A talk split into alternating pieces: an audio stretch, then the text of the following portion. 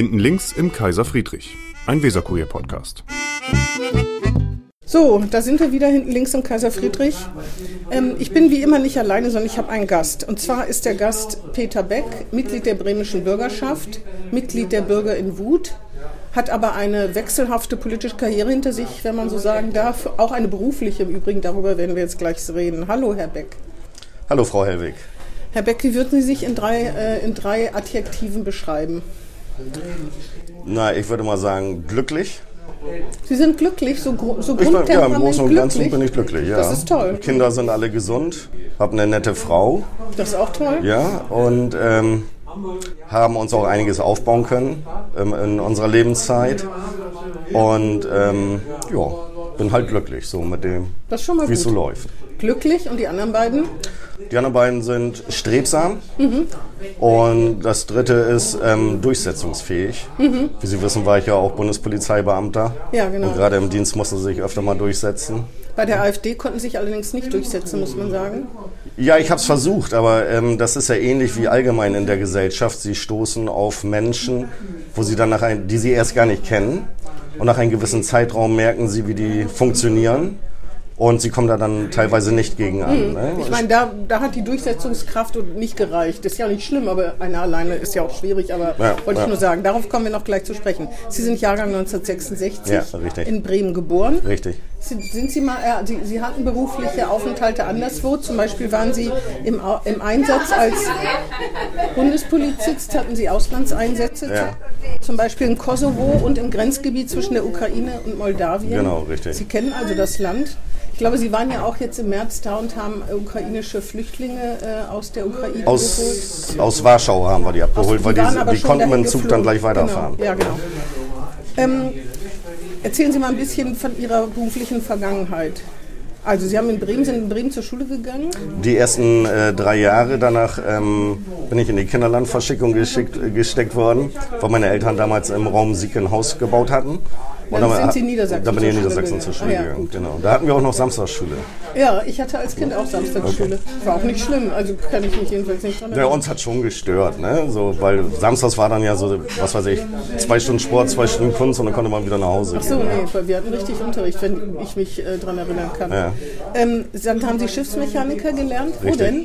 Bei Sloma Neptun, bei einer alten eingesessenen Bremer Reederei. Ja. Und ähm, ich bin dann auch auf dem ersten Schiff, das war die Sloman Mira, hieß sie damals noch, die wurden dann auch umbenannt im Laufe der Zeit. Und da bin ich als 17-Jähriger dann auch schon den Kongo hochgefahren bis nach Matadi. Dankeschön. Das Als war immer ein 17-Jähriger hat man da nicht Heimweh ohne Ende? Nee, hatte ich nicht, weil ähm, ich war immer so ein kleiner Entdecker. Ich war immer, ähm, ich muss aber auch dazu sagen, ich komme aus einer reinen Seefahrerfamilie. Ach so, Mein verstehe. Vater fuhr selber als Kapitän zur See. Und wir sind schon als Kinder, also als Kind, als, als Neunjähriger war ich schon in den USA zur 200-Jahr-Feier ähm, ähm, äh, äh, von Amerika und ähm, hatte im Alter von zwölf schon ganz Europa gesehen. Ja? Und das prägt einen auch und mich hat das immer rausgezogen Das in heißt, die in den. Sommerferien hat Ihr Vater Sie dann mitgenommen? Genau. Ah ja. Ähm, aber wenn man Kind, Kapitänskind ist, dann muss man doch die ganzen Schattenseiten des Kapitänsdaseins auch kennenlernen. Die Dass Schatten, der Vater weg ist zum genau. Beispiel lange, dass die Mutter alleine ist mit denen. Wie viele Geschwister haben Sie? Äh, drei, noch ihren drei. Kindern Also wir waren so? zu viert, aber wir waren ähm, altersmäßig ziemlich weit auseinander. Mhm. Mein ältester Bruder, der ist acht Jahre älter, meine Schwester sieben Jahre älter und der mittlerste ist drei Jahre älter und ich Mhm. war der Jüngste. Ne? Ja, aber ich meine, da haben Sie ja auch das Negative mitbekommen, ne? Sag mal, als Kind, äh, wenn sie so reinwachsen, ähm, bekommen sie das gar nicht so mit, sondern es war immer eher die Vorfreude, wir sind ja Osterferien mitgefahren, Herbstferien. Speziell, mein Vater ist speziell überwiegend in Europa unterwegs gewesen. Und ähm, wir hatten dann immer auch, wenn er da mal in Rotterdam lag oder in Antwerpen, dann ist meine Mutter mit uns hingefahren, dass wir unseren Vater sehen konnten und so weiter. Oder Nordostseekanal mal eben. Ne? Schiffsmechaniker und das haben Sie gelernt, aber Sie hätten ja auch ein Kapitänspatent auch erwerben können, auch zur See fahren. wie Ja, ich, ich wollte damals Technik studieren und ähm, aber dadurch, dass genau zu dem Zeitpunkt, als ich anfing, äh, kam dann zwei Jahre später das ähm, Zweitregister für deutsche Handelsschiffe, was bedeutete, dass nur noch der Kapitän, der erste Offizier und ich meine, ein Funker mussten deutsch sein und, und die restliche Besatzung konnte dann aus, aus verschiedenen Ländern zusammengewürfelt werden. Und so ist das dann ja auch gekommen. Ich bin bis, also 83 fing ich an mit der Seefahrt. Ich habe dann im Dezember 88 aufgehört Und ähm, weil es gab auch keine Schiffe mehr, wo wir fahren konnten. Und da war genau der Punkt, ja, gehe ich jetzt noch Technik studieren oder mache ich etwas anderes? Weil mit einem rein seemännischen Beruf, ich war Schiffsmechaniker oder bin Schiffsmechaniker, ähm, konnten sie an Land damals nichts anfangen. Der Arbeitsmarkt war gesättigt zu dem damaligen Zeitpunkt. Ja. Ja, es war unheimlich schwer, einen Job zu kriegen. Und daraufhin habe ich mich dann freiwillig bei der Bundeswehr Genau, gemeldet. waren Sie Zeitsoldat vier Jahre? Genau. Wo waren Sie stationiert? In Dörferden, Ah ja, auch in der Nähe. Barmer am Walde. Ja, verstehe.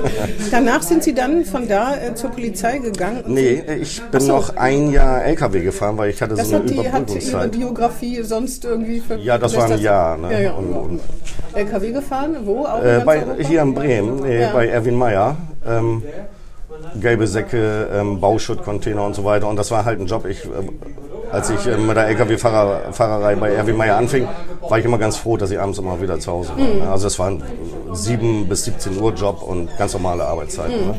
Dann sind Sie zur Polizei gegangen und Polizeihauptmeister gewesen. Genau. Haben bei der Bundespolizei gearbeitet. Genau, richtig. Und da waren halt diese Auslandseinsätze im Kosovo und äh, im Grenzgebiet zwischen der Ukraine und Moldawien. Was macht die Bundespolizei da? Das ist ja auch das, worüber, ähm, sage ich mal, so der normale oder der Otto-Normalverbraucher überhaupt nicht weiß, dass, dass zig hunderte deutsche Polizeibeamte im Ausland sind. Ja? Also die waren ja nicht nur in, im Kosovo oder in, in Nicht etwa nur die Bundeswehr, wie man oft denkt. Genau, ne? also viele denken immer, die Bundeswehr ist das. Ähm, ja, wir waren, also meine erste Mission im Kosovo war 2003. Im November reiste ich da ein. Und wir waren voll exekutiv tätig. Also wir haben auch Festnahmen durchgeführt, ähm, äh, Demonstrationen begleitet und so weiter. Und da habe ich dann in der Forensik gearbeitet, in der Stadt Mitrovica. Was heißt das, Sie haben in der Forensik gearbeitet? Spurensicherung. Ach so, ah ja. Spurensicherung. Verstehe. Ach, das macht man auch da. Ja, das macht man Verstehe, auch aber da. wieso, das können die eigenen Leute da nicht machen? Es gab ja keine. So, Denn der Krieg war ja 1999, der ging ja bis Juni 99. Und dann ähm, hat die UN ja ein Mandat verabschiedet, dass eben ähm, ausländische Polizeibeamte, also UN-Polizisten, dann für Sicherheit und Ordnung sorgen sollten. Und so kamen wir da dann auch rein. Ne? Weil es gab kein, vor Ort keine eigene Polizeibehörde, weil die Serben gingen ja, alle raus Ja, ne? ja, und sind stimmt. ja auch vertrieben worden. Ach so, verstehe. Das haben da haben die Polizei da auch mit aufgebaut. Genau. Und bei dieser, wenn sie in der Forensik tätig war, dann auch äh, äh, Leute ausgebildet. Genau, vermute ich richtig, Mal, ne? richtig. Und in dem, wie war das? das Es- war, war das gefährlich? Es war sehr gefährlich, weil Wieso ähm, macht man das als Familienvater? Sie haben das- vier Kinder, aber ja. schon, wie alt sind die jetzt? da hatte ich, da hatte ich noch keins. Ah ja, hatten Sie ah, doch, eine Tochter, die älteste verstehe. Tochter war da. Wie alt sind Ihre Kinder? Äh, meine älteste Tochter ist aus erster Ehe, stammt sie. Ähm, sie ist 29. Ah, ja. Mein ältester Sohn ist gerade 18, 18 geworden, der nächste 13 und die Lütte ist 6. Oh, sind also ich bin nochmal Spätvater geworden. Ja, ja. Auf jeden Fall, wenn man Familienvater ist, dann so eine gefährliche Mission anzunehmen. Da muss doch Ihre Frau gesagt haben, was, was machst du? Nee, meine Frau, muss ich ganz ehrlich sagen, ist sehr schmerzfrei. Meine Frau stammt aus Kasachstan. Sie ist Ja. eine, eine Russlanddeutsche. Und ähm, sie war in der ersten Mission auch äh, teilweise mit mir da unten. Also sie war ein gutes halbe Jahr, halbes Jahr. Immer mit Unterbrechung war sie Ah, ja. vor Ort. Und sie ist studierte Fotografin und hat da dann auch ihre Diplomarbeit geschossen Ah, ne, mit, mit dem Fotoapparat. Aber trotzdem, also wenn man, das ist bei Kriegsreportern, frage ich mich auch oft, sind das Hasardeure? Nein, die haben schon eine ehrenvolle Aufgabe, muss man sagen, aber mit, wenn man doch hier sitzen kann im Frieden und, und, und ohne dass einem was irgendjemand ähm, ein Haar krümmen kann, wieso geht man dann dahin, wo man sein Leben riskiert? Ich habe das gemacht, weil aus meiner Sicht damals zur Zeiten des Bosnienkrieges, die schrecklichen Bilder aus Sarajevo, ähm, ähm, der Westen verschlafen hatte zu helfen. Ja, und als dann die Kosovo-Mission ähm, startete, ich fühlte mich als gut ausgebildeter Polizist, war ja auch in meinen besten Jahren. Ja, und, Was sind denn äh, Ihre besten Jahre? Naja, so Mitte 30 eben halt. Ne? So als Mann ist man ja nun doch Dann noch tatkräftig. Nein, das nicht, aber man ist da noch körperlich komplett fit. Ne? Also in den besten Jahren. wir mussten uns ja auch äh, für, diese, für diese Auslandseinsätze qualifizieren. Also es war im Englischen mussten wir äh, was bringen, äh, körperlich sowieso, ähm, medizinische Checks, psychologische Checks und so weiter. Ne, man muss halt fit sein. Und ich hatte mir gesagt, dadurch, dass ich als, als deutscher Polizeibeamter ausgebildet wurde, möchte diese Kenntnisse an andere Menschen weitergeben. Deshalb bin ich da runtergegangen. Ähm, es ist natürlich auch so, dass die Ministerien, die uns damals geschickt haben, das war ja das Bundesinnenministerium, wir waren ja ein zusammengewürfelter Haufen aus 16 verschiedenen Polizei, ähm, äh, Länder, äh, also 16 Länderpolizeien und, und dann waren wir noch von der Bundespolizei und das BKA war ja auch vor Ort. Ja, und das war hochinteressant, dann äh, Kollegen kennenzulernen aus Thüringen, aus Mecklenburg-Vorpommern, aus Bayern, aus, aus Baden Baden-Württemberg und alle hatten dieselben Probleme. Ja. Ne? Also, Finanziell hat sich das auch gelohnt, Natürlich, auch wenn das nicht natürlich. die, aber da hat man natürlich mehr verdient, als wenn man hier Bundes, bei der Bundespolizei sonst hätte das wahrscheinlich auch keiner gemacht. Aus rein ideologischen Gründen hätte das vermutlich keiner getan. Aus Menschenfreundlichkeit nicht. Aus Menschenfreundlichkeit glaube ich auch nicht, denn selbst die Bundeswehrsoldaten, die ja unterwegs sind, verdienen ja auch das Doppelte. ja, ja, Ja. ja. Ähm, Der Unterschied, wenn Ja. ich Sie unterbrechen darf, der Unterschied war aber bei uns, bei der Bundespolizei damals, das war ja auch so gerade im Aufbau, so diese Auslands, diese großen Auslandseinsätze. Wir waren ja teilweise mit 350 Beamten vor Ort, über das ganze Kosovo verteilt. Und ähm, der Unterschied war allerdings tatsächlich, also ich sag mal so, wenn die Bundeswehr ins Ausland geht und einen Einsatz hat, dann werden Mittel frei gemacht. Dann kommen wir eben 40 Millionen, waren das glaube ich damals für den Kongo, als da die Wahlen überwacht waren wurden. Und ähm, bei uns war das dann so sinngemäß, Leute, geht mal in, in den Keller der Hundertschaften, guckt mal nach, was wir noch an Equipment haben und das könnt ihr mitnehmen. Und was man nicht vergessen darf, wir wohnten rein privat. Also wir kamen jetzt ins Einsatzgebiet, so verstehe. Hm. hatten eine einwöchige ähm, ähm, ähm, Schulung durch die UN vor Ort. Da musste man nochmal dieses ganze Prozedere durchlaufen. Äh, mit einer Pistole auf ein Scheuntor aus drei Meter Entfernung schießen und so sinngemäß. Ne? Und rückwärts mit dem Auto einparken. Ich meine, das waren ja nicht so unsere Schwierigkeiten. Da gibt es andere Nationen, die kein Auto fahren können. Ähm, und dann wurde man im Englischen noch getestet. Ja, und danach kam man dann in die Region, wurde man äh, verteilt. Es gab dann ein Kontingenttreffen mit einem Kontingenzleiter und da hieß es halt, wo wollt ihr hin? Was stellt ihr euch so vor? Und ich habe gesagt, ich hatte das auch bei der Seefahrt so kennengelernt. Mitrovica war zu dem Zeitpunkt verrufen, weil Mitrovica ist ja nach wie vor im Kosovo die zweigeteilte Stadt. Im Nordbereich leben die Serben und im Südbereich eben äh, die albanische Bevölkerung. Und ich wohnte dann auch in einer albanischen Familie, allerdings im Nordteil äh, Mitrovicas. Und ähm, ja, ich hatte mir dann wie bei der Seefahrt auch gesagt, wenn, wenn die Stadt oder das Schiff, wo ich früher drauf so verrufen ist, dann kann es nur gut sein, weil meistens sind die Teams, die da vor Ort sind, sehr gut und das ist auch so meine Lebenserfahrung. Umso schlechter es ist, umso mehr halten die Menschen zusammen. Aber die Bevölkerung hat sie ja nicht nur mit offenen Armen empfangen, schätze ich mal. Ne? Oder wie war die Stimmung da irgendwie? Doch, zu, also doch zuerst ja. Also die Albaner ähm, haben zu uns ja mal Onkel gesagt. Onkel. Ja, das hat seine Bewandtnis aus dem Zweiten Weltkrieg. Das wissen auch viele nicht. Ich dass, auch nicht. dass es in Pristina gab es eine SS-Standarte der Albaner. Ja, also die waren ja im Zweiten Weltkrieg, hatten die ja gegen die Serben mit der Wehrmacht, äh, zusammen mit der Wehrmacht gegen die Serben gekämpft. Im Nordbereich des, des äh, äh, Kosovo, äh, das serbisch dominiert ist, ähm, da hatte ich auch keine Probleme. Da habe ich auch so meinen gesellschaftlichen, mein gesellschaftliches Leben geführt, weil die mir halt alleine von der ganzen Mentalität her als Europäer näher waren als die Albaner, muss ich ganz ehrlich sagen. Auch, auch alleine das sind Christen, ich bin auch Christ, ja. Und ähm, aber das waren auch schon Obwohl Mensch ist Mensch, ne? Also das ist, ja, äh, aber das spielt auch, ähm, auf dem Balkan spielt das eine ganz Ja. große Rolle, äh, wo sie sich ethnisch zugehörig fühlen. Ja. Ähm, und ähm, es war auch hochinteressant. Also ich kam mit beiden Bevölkerungsgruppen sehr gut klar, hatte privat keine Probleme, dienstlich schon, natürlich. Äh, Das ist wie in Deutschland auch. Privat habe ich auch keine Probleme. Als ich am Bahnhof hier gearbeitet habe, am Hauptbahnhof, äh, Bremer Bahnhof, gab es öfter mal Probleme mit der Gesellschaft. Es war hochinteressant. Und nach dem Jahr, als ich dann nach Hause kam, wurde mir dann bewusst, dass die Bevölkerung, also die deutsche Bevölkerung, gar nichts über uns weiß, was wir im Ausland machen. Ähm, ich hatte dann gleich zeitgleich ein Beurteilungsgespräch bei meinem Inspektionsleiter am Bremer Hauptbahnhof. Und nach zwei Stunden ähm, sagt er so zu mir, Herr Beck, ich wusste gar, ich wusste gar nicht, dass wir da sowas machen, dass wir wirklich voll exekutiv tätig sind. Ich meine, ich habe ja in der Spurensicherung gearbeitet. Wir hatten in der Woche so um die sechs Leichenfälle zu bearbeiten, wo sie alles dabei hatten. Ja, das kann man sich hier gar nicht vorstellen. Und ähm, es war dann auch so, sie waren zum Beispiel nachts on-call. Wir hatten ein internationales Team und ein paar Leute, die wir natürlich ausgebildet haben. Wir waren insgesamt 15, 15 Beamte für, für die Forensik. Ähm, darf ich doch mal ganz kurz unterbrechen, wenn Sie sagen, das kann man sich hier gar nicht vorstellen, liegt das ja daran, dass sozusagen nach dem Krieg, dass, äh, dass die Gesellschaft verroht, ne? Und dass, da, dass deswegen da solche, also das muss man ja so festhalten. Ja, nicht, nicht nur die Gesellschaft verroht, sondern im, im, ähm, äh, äh, die Albaner leben nach den Kanun, also nach der Blutrache. Und ähm, da waren Fälle, also nur ein Beispiel, wir saßen in einer Pizzeria draußen im Sommer und fünf Meter neben uns in der Fußgängerzone hat einer den anderen erschossen. Wir saßen auch in Uniform, der hätte ja auch auf uns schießen können.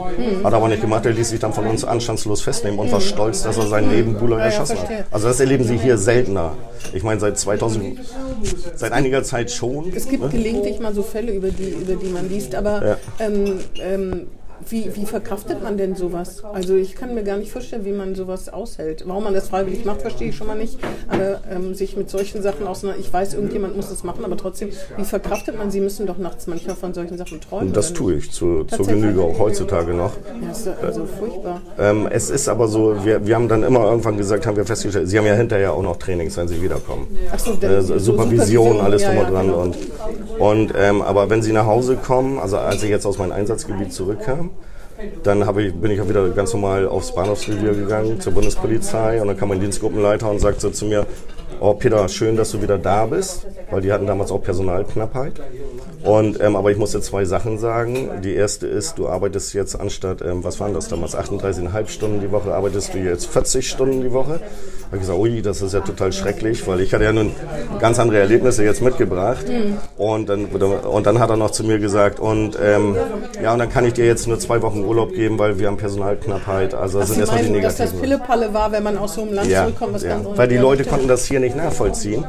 So sind ja. wir aber auch trainiert worden. Also es hieß auch immer, ihr geht da runter, ihr verändert euch. Wenn ihr zurückkommt, sind ja nicht ganz große Veränderungen eingetreten. Ja, aber äh, verliert man nicht auch sein Mitgefühl und sein Mitleid, wenn man so mit so harten Sachen konfrontiert wird? Äh, Nein, ganz Weil, weil man so eine Hornhaut bekommt, so eine psychische? Nee, eine Hornhaut bekommen sie da nicht. ja. Also, also ähm, eine Hornhaut habe ich nie entwickelt, auch zu Zeiten, als ich noch aktiv als Streifenbeamter auf dem Bahnhof gearbeitet habe, also bei der Bundespolizei.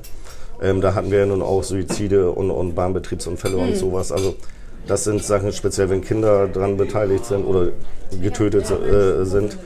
Ähm, Hochspannungsleitung sage ich nur, Fahrdraht, ne, wo, wo dann die Jugendlichen, Jugendlichen auf die Waggons klettern und dann eben halt dann mal 100.000 Volt dann abkriegen. Das sieht nie, nie schön aus. Ne, und vor allem, wenn sie selbst Kinder haben, dann denken sie immer, oh, um Gottes Willen, ne, hoffentlich widerfährt mir als Vater sowas nicht. Ähm, Hornhaut, um darauf zurückzukommen, habe ich nie entwickelt. Man hat eher so entwickelt, ich bin ein gut ausgebildeter Polizeibeamter. Ähm, wir sind alle ein Team vor Ort, jetzt im Einsatzgebiet. Und wir haben uns dann ja auch hinterher unterhalten, wie es dem einen oder anderen ging. Er ging. Allerdings ist es auch so, durch die Masse der ständigen, schweren Ereignisse, die wir miterleben mussten, auch teilweise Traumatisierungen, die wir miterlebt haben. Ich bin selbst beschossen worden. Äh, nur ein Beispiel, im Kosovo bin ich nachts gerufen worden. Ich hatte On-Call-Dienst, also das bedeutet, dass ich Bereitschaft hatte, Nachtbereitschaft. Und da hieß es, dass in, eine albanische, äh, in ein albanisches Wohnhaus eine Handgranate geworfen wurde. Ähm, und dann kam ich da rein und die, die Personen waren schon evakuiert worden. Es war auch glücklicherweise niemand verletzt worden bei dieser Handgranatenattacke, weil eine Handgranate, die sie rein in einen Raum reinwerfen, die explodiert in einem Winkel von 45 Grad, schräg nach links, rechts eben hoch und die Leute lagen alle auf, auf Matratzen auf dem Boden und somit hatten die zwar ein tierisches Knalltrauma, aber die sind weiter nicht verletzt worden. Seelisch ganz bestimmt und psychisch, aber eben körperlich unversehrt. Ne? Na jedenfalls irgendwie muss man das ja, also wenn man so viel Elend sieht oder so viel Blut sieht, kann man ja sagen, bei in Ihrem Fall, muss man ja irgendwie sich irgendwas zulegen, ein Schutzmechanismen. Ne? Sie brauchen eine Familie, die hinter ihnen steht. Und sie brauchen halt Freunde, mit denen sie sich drüber unterhalten können. Ne? Und Das ähm, ist das, das Beste, die, das ist sozusagen der Schutzpanzer quasi. das ist der Schutzpanzer. Wenn sie wissen, zu Hause wartet jemand, der hinter ihnen steht, auch das nachvollziehen kann. Nur als Beispiel, als meine Frau das erste Mal ins Kosovo einreiste, das war im Februar 2004, meine ich, da war ich dann drei Monate vor Ort. Ähm, dann bin ich mit ihr durch so eine zerstörte Stadt Wustri gefahren, die durch den Krieg unheimlich gelitten hatte. Und dann habe ich meine Frau so angeguckt und habe dann so gesagt, ja, so sieht's hier aus. Und dann sagt sie, ja, nicht anders als in Kasachstan. Das war dann die Ja, Antwort. verstehe. ja, aber schon bitter, ne? Ja. Ich glaube, deswegen ist ja auch, dass viele Leute, wenn sie die Bilder aus der Ukraine sehen, dass man das gar nicht fassen kann. Das ist nur ein paar hundert Kilometer weiter und äh, wie es da so aussieht, ne? Naja, Kosovo ist auch nur mit einem Auto 18 Ja, ja, Stunden entfernt. Ich ja, bin ja, ja, das war auch genauso schlimm. Und dann haben Leute noch äh, Urlaub gemacht, ne, zum Teil da. Also, ja. das werde In Kroatien In Kroatien, genau. Ähm, und in dem Grenzgebiet zwischen der Ukraine und Moldawien, Ich war ja, ich muss eben dazu erklären, im Kosovo war ich ja in zwei UN-Missionen, also Vereinte Nationen, Blauhelm-Mission. Blauhelm-Mission, also ich war Peacekeeper, so hieß das ja. Ja. Und Das ist ähm, natürlich schön, Peacekeeper zu sein, finde ich. Das wäre ich auch gerne, Peacekeeper. wir haben das auch gerne gemacht. Also wir waren auch immer, immer voll dabei ne, in unseren Einsätzen. Äh, in der dritten Mission war ich Sicherheitsattaché an der deutschen Botschaft in Pristina, hatte einen Diplomatenpass und Status. Ähm, das hatte aber damit zu tun, dass ich mit zwei weiteren Kollegen ähm, für das deutsche Polizeikontingent Büro gearbeitet habe. und wir brauchten halt den Titel, um da ein Jahr bleiben zu können. Aber dann waren Sie, dann waren Sie da so ein, äh, so ein Büromensch. Genau, Nicht so ein, genau. Aber, Ja, ich sag mal so, so Spieß, wie bei der das Bundeswehr der ist, Spieß. Hat Sie das noch gereizt, wenn man sowas anderes Ja, ich fand das sogar hochinteressant, weil man ja alle Situationen durchgegangen ist. Also ich war in der ersten Mission, war ich Stellvertreterleiter der, der Forensik. In der zweiten Mission war ich Sta Station Commander von, äh, von der größten Polizeiwache im Kosovo, Mhm. in Mitrovica. Und beim dritten Mal war ich Sicherheitsattaché und konnte jetzt auf, auf der Ministerebene sehen und auf der Botschaftsebene, wie das alles politisch auch Ja, ah, ja, zusammenhängt. okay. Und dann waren Sie aber in der Grenzregion. Wie lange waren Sie da? Da war ich auch ein Jahr. Also alle Einsätze hatte Alle ich immer ein ein Jahr, Jahr lang. okay. ne? Also ich war vier Jahre insgesamt unterwegs. Ja, das war schon ein Hammer, was Ja. ich da erlebt habe, weil ähm, das war eine EU-Mission, also von der Europäischen äh, äh, Mhm. Union. Und das war eine, eine ähm, Advisor. Äh, äh, Beobachtermission, wo wir dann so gegen Korruption und so vorgegangen sind, weil da in dem Bericht ist ja Transnistrien, weiß nicht, ob Ihnen das was sagt. Nee. Transnistrien ist ja der, der Konflikt gewesen zwischen Moldawien und, und, und der russischen Bevölkerung, als Moldawien, ich meine 91 war das, als sie ihre Unabhängigkeit erklärten von, von der Sowjetunion, ähm, hat sich Transnistrien dann von Moldawien abgespaltet, weil da die Bevölkerungsdichte eben äh, der Russen höher war als die, die äh, äh, rumänische Bevölkerung, sage ich mal, die, die moldawische Bevölkerung. Und ähm, in, in Transnistrien nur als Beispiel, da wird, wird mehr Hühnerfleisch ähm, exportiert als Brasilien das zum Beispiel macht. Ne? Und da leben aber nur, ich glaube, 700.000 Menschen. Ja, also ganz. Und also da war eben halt ähm, ähm, äh, Korruption und, und, und, und, und äh, äh, organisierte Kriminalität ganz hochgeschrieben. Also wir hatten einen Fall, da ist ein Flugzeug bei uns im Brit gelandet. Da waren Uran-Sachen an Bord. Ja? Und ähm, wir kamen dann dahinter, das war der Sohn des moldawischen, der Pilot war der Sohn des moldawischen Präsidenten damals. Ne? Und das Flugzeug hatte keine Kennung. Also all das, was man sich hier so gar nicht vorstellen kann, haben wir aus da dem immer Fernsehen voll, oder aus dem Kino ne? aus, aus dem Krimi. Ne? Genau. James Bond lässt grüßen. Ja. Dann sind Sie zurückgekommen. Sie, sind, sind, Sie arbeiten noch bei der Polizei? Nee, das Nein, ich bin, ich bin raus. Und zwar bin ich zurückgekommen ähm, 2011 im Mai.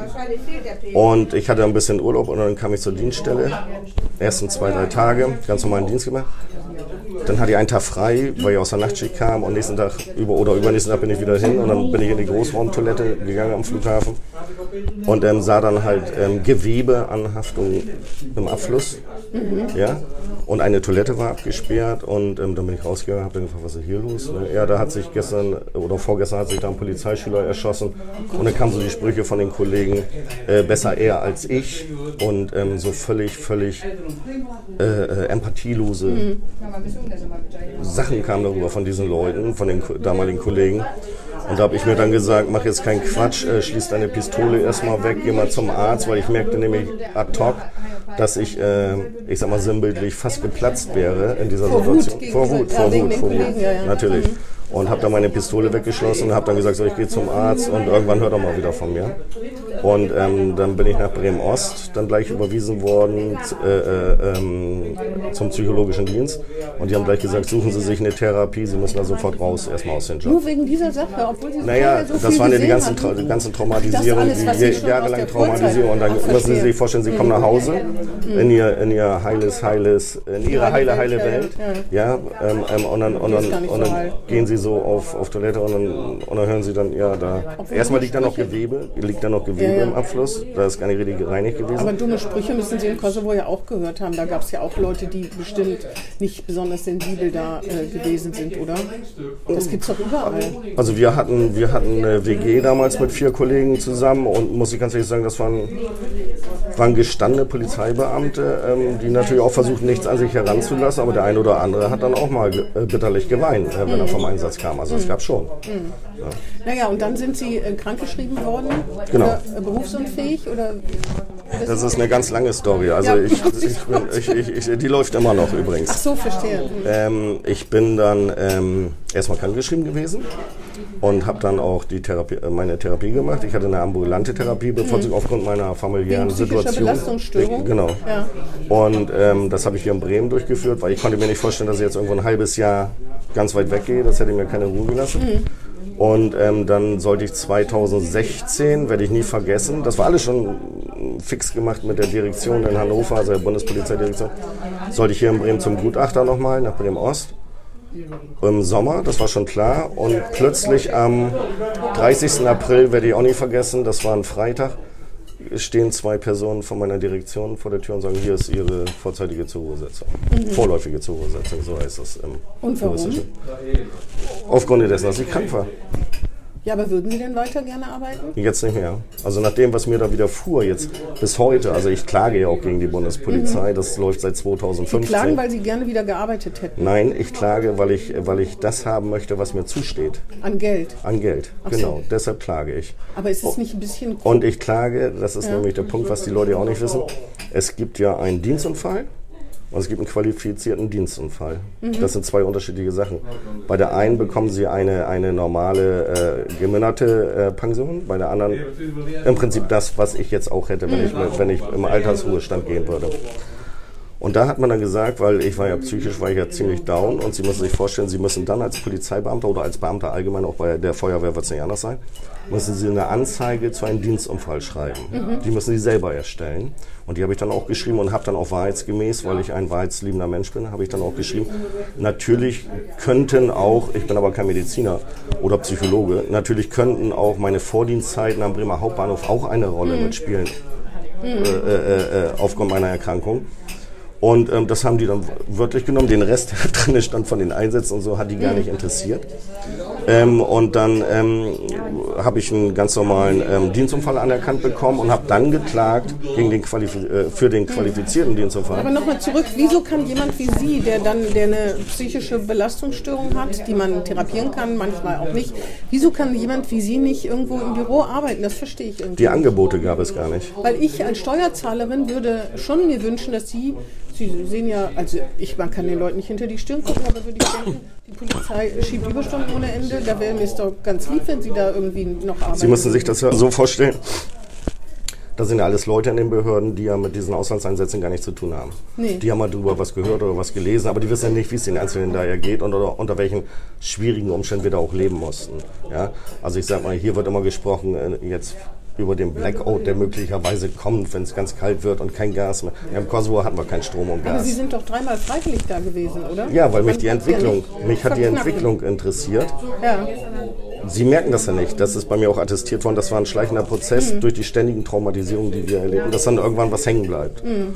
Und als sie dann nach Hause kamen, das war übrigens auch mein letzter Einsatz, ich wollte auch nicht mehr raus. Mhm. Und als dann der, der Polizeischüler sich erschossen hatte, mhm. selbst getötet hatte, ähm, da war dann bei mir der Ofen aus. Mhm. So einfach war das. Da kam, kamen die ganzen Sachen hoch, alles kam wieder hoch. Ich war unheimlich aggressiv. Nee, nee, das verstehe ich, das verstehe ich. Aber wie gesagt, so ein Bürojob, ne, wo man eben nichts mit Leuten zu tun hat, das wäre für die Polizei bestimmt hilfreich. Und Sie kennen sich ja auch gut aus. Sie sind ja. Ich bin 2011 erkrankt, also wahrscheinlich schon vorher. Mhm. Ja, habe dann meine meine äh, äh, Dienstunfallmeldung äh, geschrieben im psychischen Zustand, ähm, ähm, wo mich auch keiner unterstützt hat von der Dienststelle. Das muss ich auch mal ganz klar sagen, weil Fürsorgepflicht steht zwar äh, äh, in, äh, in den Gesetzen drin, aber ähm, Fürsorgepflicht habe ich nicht kennengelernt durch meinen Dienst, ja. Im Gegenteil sogar. Und ähm, dann, dann sind sie zu Hause erstmal völlig isoliert, weil sie krank sind. Und dann ruft sie auch keiner von der Dienststelle an. Wie geht's denn? Oder, oder was machst du? Wie können wir dir helfen? Ich hatte dann angeregt, dann dauerte erstmal das Verfahren, bis ich, äh, äh, äh, bis meine Polizeidienstfähigkeit, äh, Polizeidienstfähigkeit festgestellt wurde oder die Fähigkeit zum allgemeinen Verwaltungsdienst. Das ist ja das wäre der genau. Bürojob gewesen. Und dann musste ich nach Berlin zu einem äh, Bundespolizeipsychologen. Da bin ich dann auch hingefahren und Sie können sich ja vorstellen, es wühlt ja alles immer wieder neu auf. Es kommt dann Schreiben, äußern Sie sich dazu, wie war das und das. Und Sie müssen immer wieder ins Papier einsteigen und, und Sie haben keine Ruhe. So und jetzt sitze ich bei dem Psychologen und dachte schon, ja, mal sehen, was der so von sich gibt. Und da war ich dann ganz angenehm überrascht, dass der Polizeiarzt selbst geschrieben hat. Ich kenne auch den Fragenkatalog, der, der dem Polizeiarzt gestellt wurde. Ob meine Erkrankung ursächlich mit meiner Auslandsverwendung zu tun gehabt hätten. Da hat der geschrieben, zu 100 Prozent. Ja, ja, aber ich habe es trotzdem noch nicht so richtig verstanden. Jetzt geht Sie ja jetzt weiter. Ja. Und dann geht ja jetzt weiter. So, dann äh, wurde festgestellt, ich bin nicht polizeidienstfähig und auch nicht verwaltungsdienstfähig. Und wenn durch, durch diesen äh, Polizeiamt. Und dann kriegen, haben sie nicht mehr die Möglichkeit, in einen Job zurückzugehen. Weil, weil das, das ist ja ein Widerspruch, finde ich, wenn man sagt, in der bremischen Bürgerschaft können sie arbeiten, aber nicht bei der Polizei im Büro. Das muss man nicht verstehen. Ne? Also würde ich, wie gesagt, als Steuerzahler, mir ist das im Prinzip ist mir das vollkommen wurscht, aber als. Steuerzahler würde ich sagen, das ist schwierig.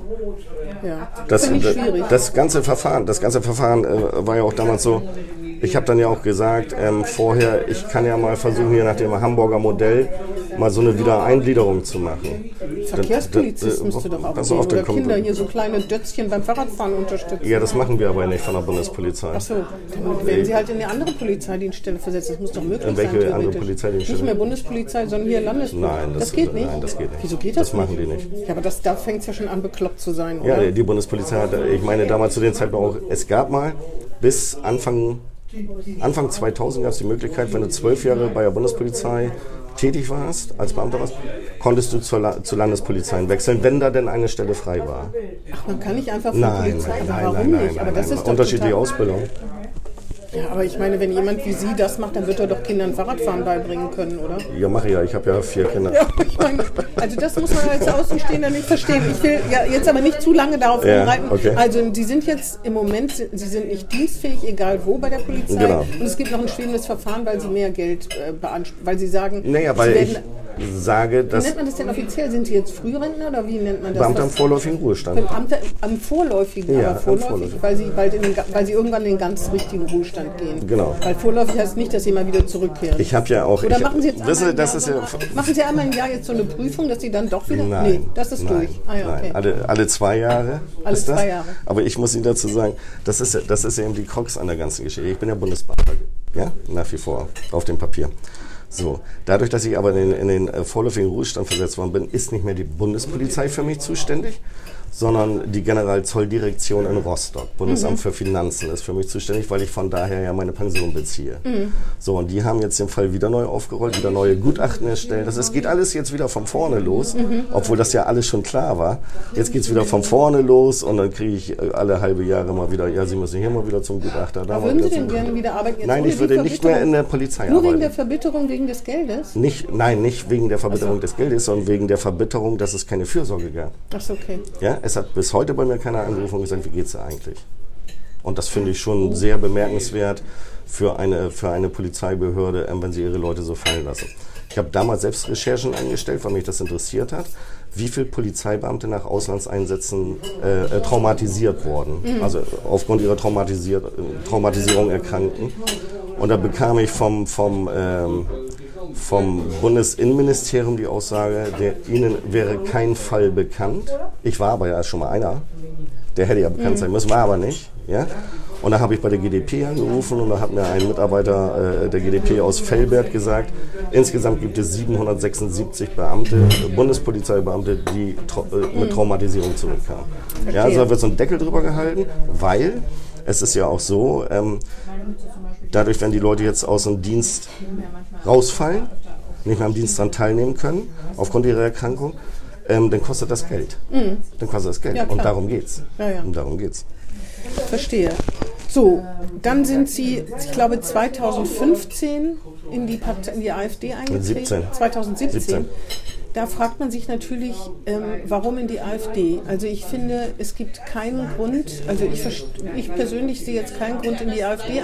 Sie haben aber mal in einem Interview mit meinem Kollegen Ralf Michel gesagt, dass Sie so genervt waren von den Etablierten, dass Sie sozusagen eine Alternative gesucht haben. Ja, das, ich war schon immer politisch, äh, ein politisch interessierter Mensch. Ähm, ich habe auch lange Jahre die SPD zum Beispiel gewählt. Ja. ja. Also ich war, war nicht immer, sage ich mal, rechtspolitisch orientiert. Ähm, ich weiß nicht, ob Sie wissen, dass wir eine anerkannte Pflegefamilie sind. Ja, da kommen wir vielleicht noch ja, drauf. Ja. Äh, und das war der Grund, warum ich dann in die AfD eintrat, weil ich damals die, die ähm, Integration und die Flüchtlingshilfe als gescheitert ansah. Mhm. Ne, also ich, wir hatten ja einen somalischen Jungen aufgenommen, der war damals 16, als er zu uns kam. Dann wurde er irgendwann 18 Und wie das bei allen jungen Leuten ist, äh, fangen die natürlich an, dann auch mal rumzuflippen. Ich bin jetzt 18, kann machen, was ich will. Mhm. Und der fing an, Alkohol zu trinken. Ich konnte ihn jetzt gar nicht verbieten, weil er 18 war. Und damals äh, war ja Pflege in Bremen, PIP, und das Jugendamt für, die, für unseren Fall zuständig mhm. und die amtliche Betreuerin natürlich. Und ähm, der Junge war dann irgendwann mal, kam irgendwann so besoffen nach Hause. Der war bei Freunden in Frankfurt. Auch das konnte ich ja nicht verbieten. Der war 18 mhm. und war dann so besoffen, kam samstags nachmittags, saß bei uns auf der Terrasse und habe ich zu ihm gesagt, Mann, du bist ja total, total besoffen, geh, geh schlafen. Mhm. Geh, geh, in dein Zimmer. Er hatte eine eigene Wohnung bei uns im Haus mhm. mit Küche, mit allem drum und dran. Der ist ja aggressiv geworden. Der ist auf mich losgegangen. Ja, ja, mit, ja. und dann, oder so. Ja, und dann mhm. habe ich ihn ja, links, rechts eine, eine geklatscht, habe die Polizei angerufen, habe gesagt, weil ich das selber... Das darf man aber auch nicht. Weil ich selber, ja, ich habe mich gewehrt. Ne? Ich aber auf jeden Fall muss, muss man das natürlich nochmal feststellen. Man darf natürlich auch, egal wer das ist, natürlich auch nicht rechts und links eine klatschen. Ja, doch, wenn jemand mit einer abgeschlagenen Flasche auf sie losgeht, dann können sie den schon eine klatschen, damit sie nicht, nicht verletzt werden. Natürlich ist Notwehr, nichts besser, anderes. Ja, besser wäre es natürlich, das irgendwie ohne selber was Geht aber manchmal nicht. Ja, das stimmt. Ähm, wie, auch, wie auch immer, jedenfalls in die AfD, weil sie mit der Flüchtlingspolitik oder weil ja, sie das gefühlt haben, gefühlt haben dass, äh, dass, dass dieses Land so nicht in den Griff kriegt, sagen wir so? Nee, geht ja noch weiter. Wir haben dann ja noch ein äh, afghanischen Jungen aufgenommen. Der gar nicht minderjährig war, der, später rausgestellt Ja, der dann zu uns sagte, er wäre 21 im, im Gespräch. Also ich muss das andere. Der war auch nur ein halbes Jahr bei uns. Also er war ein halbes Jahr bei uns, kriegte im Dezember 16, meine ich, sofort die Bestätigung als anerkannter Flüchtling nach der Genfer Konvention und kriegte diesen sogenannten Jeans-Pass, diesen blauen Pass. Mhm. Und ähm, dann hatten wir auch zwei, drei Wochen später Hilf ein Hilfeplangespräch mit, mit dem Jugendamt Betreuer. Das wird ja einmal so im Jahr durchgeführt. Mhm. Und dann sitzt er kackfrech, er hat uns vorher auch nie was gesagt, dann sitzt er da und sagt zu, zu uns und auch zu allen Beteiligten, naja, er hat ja jetzt sein, sein, sein, sein Bleiberecht. Ja? Mhm. Und ähm, übrigens ist er auch nicht 16, sondern schon 21. Mhm. Und ähm, er zieht jetzt aus und zieht zu seinem Bruder. Mhm. Von seinem Bruder hatten wir vorher auch noch nie was gehört, dass, dass der mhm. existiert, aber der war auch in Bremen. Und da hatte ich, das war der Punkt, wo ich mir sagte, da musst du jetzt irgendwie politisch was machen. Obwohl ich finde ein bisschen schwierig, wenn man aus zwei Einzelfällen aufs Ganze, aufs Ganze Habe ich ja nicht gemacht. Weil ja nämlich das wäre so, wie wenn ich sagen würde, äh, alle, die Polizisten sind, sind sowieso rechts, Rechtspopulisten mindestens, wenn nicht noch naja. weiter rechts. So ähnlich ist das, wenn ja, ich zwei kennen würde und würde daraus auf alle schließen. Und so ist das ja nicht. Die ne? Geschichte geht ja weiter. Mhm. Wir haben dann damals, hatten wir dann gesagt, gut, das Ding ist jetzt bei uns in die Hose gegangen, ja, also mit, der, mit den beiden Flücht, Flüchtlingskindern, unbegleiteten minderjährigen mhm. Jugendlichen. Sag ich, und dann äh, hatte meine Frau gesagt, ähm, bei PIP, wir könnten uns vorstellen, dass wir, weil wir ein großes Haus haben und Kinder haben, alles stimmt, eben, wir haben Hunde, wir haben Tiere, alles. Und da hat meine Frau gesagt, wir könnten auch ein deutsches Kind aufnehmen bei uns, aber jünger. Wir nehmen keine Jugendlichen mehr, mhm. sondern dann, sag ich mal, ab drei oder zwei mhm. oder oh, von mir aus auch äh, ein Jahr. Und ähm, da sagte Pip dann zu, zu uns, ich, ich bin damals 50 geworden, 2016. Ich wäre zu alt. Ah, ja. Ich als Vater, als Pflegevater wäre zu alt. Mhm. Meine Frau wiederum ist elf Jahre jünger als ich. Das hat gar nicht interessiert. Sondern da haben sie die Statuten gefallen, sie sind zu alt. Und mhm. da ist mir dann alles aus dem Gesicht gefallen, weil für junge, äh, unbegleitete Minderjährige war ich nicht zu alt, aber für ein deutsches Kind plötzlich bin ich zu alt. Und da habe ich gesagt, das, irgendwas passt Deswegen geht man in die AfD. Das ist schon also die Grünen und die Linken waren definitiv nicht meine Ansprechpartner. Ja, aber es gibt ja noch mehr, zur sagen. Die FDP, die CDU, selbst wenn man... Nee, die FDP ist eine Partei, die hoffentlich hier bald keine Rolle mehr spielt. Na, das sagt die FDP von Ihnen auch. Würde ich mal sagen. Ist klar. Egal. Ähm, Sie zählen sich ja zu den gemäßigten, oder als Sie noch in der AfD waren, Sie wurden äh. dann auch äh, Landesvorsitzender der AfD in Bremen. Also ich habe da noch nie richtig durchgeblickt. Ich verstehe es nicht. Hat sich zerlegt, immer wieder zerlegt. Eigentlich ist sie, wenn ich das mal so bösartig sagen darf, eine Lachnummer, weil sie selber sich ja nicht formieren kann und weil es ständig unterschiedliche Lager gibt. Auf jeden Fall waren Sie Landesvorsitzender, aber nicht lange, ganz kurz sogar. Nö, anderthalb Jahre. An, ja, für mich, mein Feld ist er ganz kurz. Nur zwei Jahre haben Sie. Anderthalb habe ich ausgehalten. Anderthalb haben Sie ausgehalten. Sie müssen mir gleich noch mal ein bisschen erzählen, was bei der AfD los ist. Ich habe nichts ja. verstanden. Dann waren Sie Liberal bei den liberal-konservativen Reformern, aber das noch kürzer. Wie lange? Ja. Sechs Wochen? Nee. Zwei Monate? Äh, nee, vier Monate meine ich. Vier Monate? Ja, Sie kommen ja erst Da waren dahin- Sie auch Landesvorsitzender sogar, ne? Das ging auch, der überall raketenhafte Karriere. Kann ja nicht das schlecht geht sein. Auch, ja, das geht auch nur in solchen Parteien, muss man mal fairerweise sagen. Bei der SPD oder bei der CDU würden Sie nicht Landesvorsitzender in so kurzer Zeit. Und jetzt sind Sie bei den Bürgern in Wut gelandet. Und haben. Nee, da bin ich ja nicht gelandet, Frau Hellwig. Das war Nee. mein freier Entschluss. Ja, natürlich. Mich mit Herrn Timke Jetzt sind, zusammenzutun. Sie, jetzt sind Sie bei den Bürgern in Wut. zusammenzutun. Okay, ich nehme gelandet zurück, ist gar nicht abschätzig gemeint. Und haben dazu ein- einen, der Anteil im Parlament verdoppelt. Also plötzlich von ein auf zwei Sitze, was es vorher, glaube ich, noch gar nicht gegeben hat. Ne? Herr Timke war immer Einzelkämpfer. Nee, Herr Timke saß ja auch mit, mit Herrn Leitreiter und, und, ja, und mit Herrn Leitreiter. Remkes Ja, das stimmt. zusammen. Als So, Gruppe. Auf jeden Fall, was war denn, also das ist natürlich nicht, also dass das alles im rechten, rechtskonservativen, rechtspopulistischen äh, äh, Milieu ist, das ist klar. Aber wie kann man denn so, wie kommt das, dass man so eine zackige, äh, zackig die, die Parteien wechselt wie so ein Unterhemd?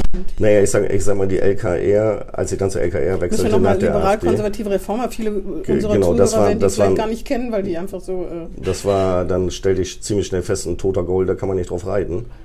Ne, also da passierte gar nichts. Also es gab hier in Bremen, ich meine, 20 Mitglieder, die im Dornröschenschlaf warten und, und, und, und darauf gehofft haben, dass da irgendwann mal einer kommt und die mal wach immerhin küsst. im Parlament vertreten, auch wenn es nur durch eine AfD-Spaltung Ja, gut. ist. Ne? Ähm, und ähm, ich hatte dann auch mit Herrn Timke mich intensiver unterhalten, wie seine Vorstellungen sind und auch wie meine Vorstellungen sind. Und dadurch, dass wir auch beide auch noch zufällig den gleichen Beruf hatten, sind wir uns auch sehr sympathisch als Menschen gegenüber. Und ich schätze Herrn Timke auch als, sehr, ehr- als einen sehr ehrlichen Menschen ein. Ehrlich, denke ich auch. Und es funktioniert halt gut. Wieso Weil sind Sie nicht gleich zu den Bürgern in Wut gegangen? weil ich da mit Herrn Timke keine Berührungspunkte hatte. Ich hatte mit Herrn Timke, Sie müssen sich ja vorstellen, Sie scheiden irgendwo aus der Partei heraus, da klingeln ganz andere bei ihm plötzlich am Telefon. Wer klingelt denn da? Ja, so zum Beispiel LKR. Ach so, ah, Ne, ja. also- Ach, die haben Sie angeworben, in Anführungsstrichen. Ja, in Haben noch Anführungsstrichen. andere Parteien an Sie angeworben? Nee, Ah ja, okay. ich wäre aber so auch in das. Bremen zu keiner anderen Partei mehr gegangen. Ich war ja eine ganze Zeit lang Einzelabgeordneter danach. Mhm. Also so heißt es ja so schön im Fachjargon, also fraktionslos. Und ähm, habe dann ja auch meine Arbeiten weitergemacht, ähm, habe ja auch weiter mal politische Anträge geschrieben und so weiter oder in den Fragestunden Fragen gestellt, weil sie sind ja als Einzelabgeordneter in ihren Abgeordnetenmöglichkeiten ziemlich stark eingeschränkt gegenüber einer Herr Richter, Fraktion. kriege ich noch einen Kaffee? Ja, klar. Der ist sehr lecker. Möchten Sie auch noch was? Nee, danke, ich habe noch ein bisschen Tee. Ähm, gegenüber äh, Fraktionsabgeordneten sind sie ja sehr eingeschränkt. Das fängt schon mit der Redezeit an. Sie haben fünf Minuten und das war's. Also wenn ich jetzt zum Thema, wenn ich jetzt zum, zum, zum Thema Innenstadtbereich was Ja, aber Sie soll. repräsentieren ja auch viel weniger Wähler. Also das muss man ja auch sagen. Ja, das kann man immer so sagen, aber ich denke doch, in der Demokratie müssen doch die kleinsten, kleinsten Abgeordneten, und wenn das, wenn das ein Freier ist, der sich nur einfach so wählen lässt, ohne Parteizugehörigkeit, die müssen doch genau dieselben Rechte haben wie alle anderen auch. Es kann ja auch nicht sein, Frau Hellwig, wenn ich einen Antrag schreibe, ich, ich hatte in diesem Jahr im Ich Februar... weiß, da reden wir da gleich drüber. Okay. Ne? Da klagen Sie ja. Das, Okay, ja, das ist das, so. das, da- das verstehe ich. Das verstehe ich zum Beispiel gut, ne? dass man nicht anders schlechter behandelt werden darf. Aber das mit der Redezeit, das finde ich, das muss man schon sehen, wie viel Repräsentanz man sozusagen hat. Deswegen sind Sie auch keine Fraktion allein und man muss schon diverse Menschen haben, um einen Fraktionsstatus zu haben. Das macht schon Sinn. Ja, aber sonst es wäre macht total es, chaotisch, sonst werden die Sitzungen ja auch ewig lang. Wenn jeder so lange reden dürfte, wie er wollte, von jeder Splitterpartei. Und das, Splitterpartei ist schon viel für einen Einzelabgeordneten, sondern nicht mal mehr ein Splitter. ja, aber wenn ich, wenn, ich sehe, wie die, wie die sogenannten etablierten Parteien hier in Bremen agieren, äh, ein Beispiel vor, vor einigen Sitzungen hatten wir das Thema Taubencode in der Bremer Innenstadt. Hm. Und es ging dann über zwei Stunden, da fasse ich mir dann auch so langsam an die Mütze und Ja, frage das mich dann, stimmt. haben wir Aber- nicht andere Probleme? Nee, das stimmt, aber das finde ich, das ist, das äh, denke ich mir auch oft, aber das bewegt schon Bürger, ne? Also nämlich die, die zum Beispiel kaputte Fassaden haben oder so. Also ich finde, das Thema ist jetzt nicht so, ob man da jetzt zwei Stunden drüber reden muss, weiß ich auch nicht, aber ein Thema ist es schon. Da kann ich aber auch mal einen Wiesel durchs Parkhaus laufen lassen und dann habe ich auch keine Tauben mehr. Ja, wenn man das organisieren könnte, hätten Sie ja eine Lösung gefunden. Ne? Ähm, äh, Bürger in Wut. Wenn, wenn Sie sagen, dass er auch Polizist ist, das stimmt, aber man hat ja auch äh, diese Vorteile, dass äh, die viele Polizisten und Bundeswehrsoldaten schon sich im rechten Lager sozusagen wiederfinden. Das sehe ich nicht liegt so. Das, liegt das ich nicht mit Ihrer überhaupt Erfa Erle Nein. Erfahrung und Berufserfahrung Nein. zusammen? Also ich denke, ich denke, das Problem, oder ich bezeichne das auch nicht als Problem. Also ich denke mal, Menschen, die im Dienste des Staates stehen, Beamte sind oder Angestellte im, im, äh, äh, äh, bei der Polizei sind oder Ordnungsdienst, die erleben ja die Gesellschaft tagtäglich.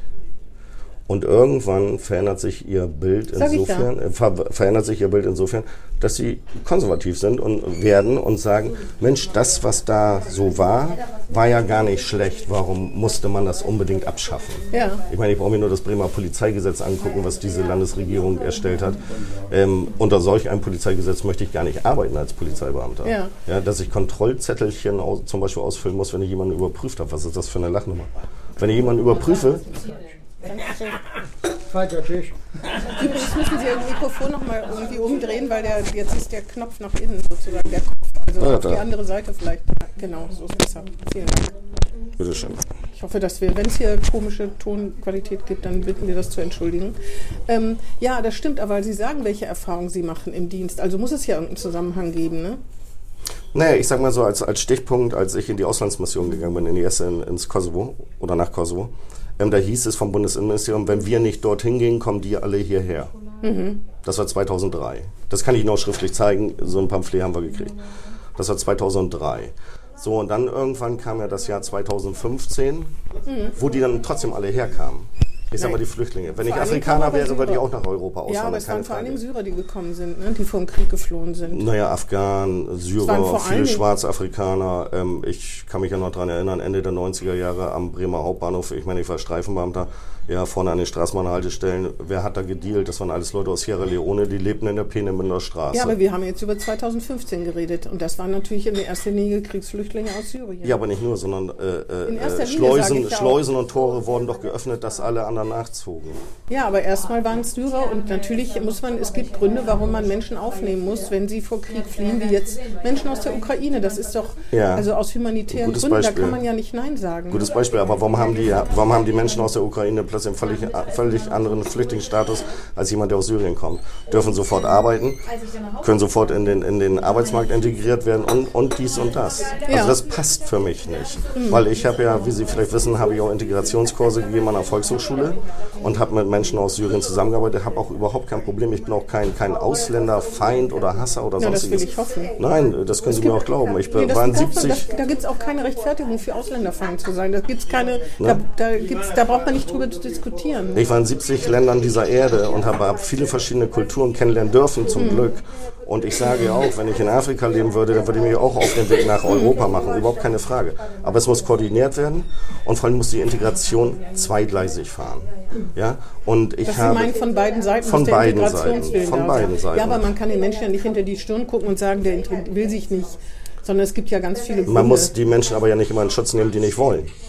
Nee, aber man müsste erst mal wissen, dass sie nicht wollen. Ne? Vielleicht können sie auch nicht. Manche, Die einige sind können nicht. auch traumatisiert. Ne? Wenn ich das mit den unbegleiteten Minderjährigen gelesen habe, was die zum Teil für Erfahrungen in ihren Ursprungsländern gemacht haben, da gibt es auch traumatische Belastungsstörungen, die psychische Belastungsstörungen. Das gibt es da auch. Ich will jetzt auch nicht sagen alle, aber das gibt es da eben auch. Ne? Natürlich gibt's das. das. sind ja Leute, in die sie sich besonders gut reinversetzen müssen, können müssen, wenn man so eine Belastungsstörung hat, auch wenn die Ursachen andere sind.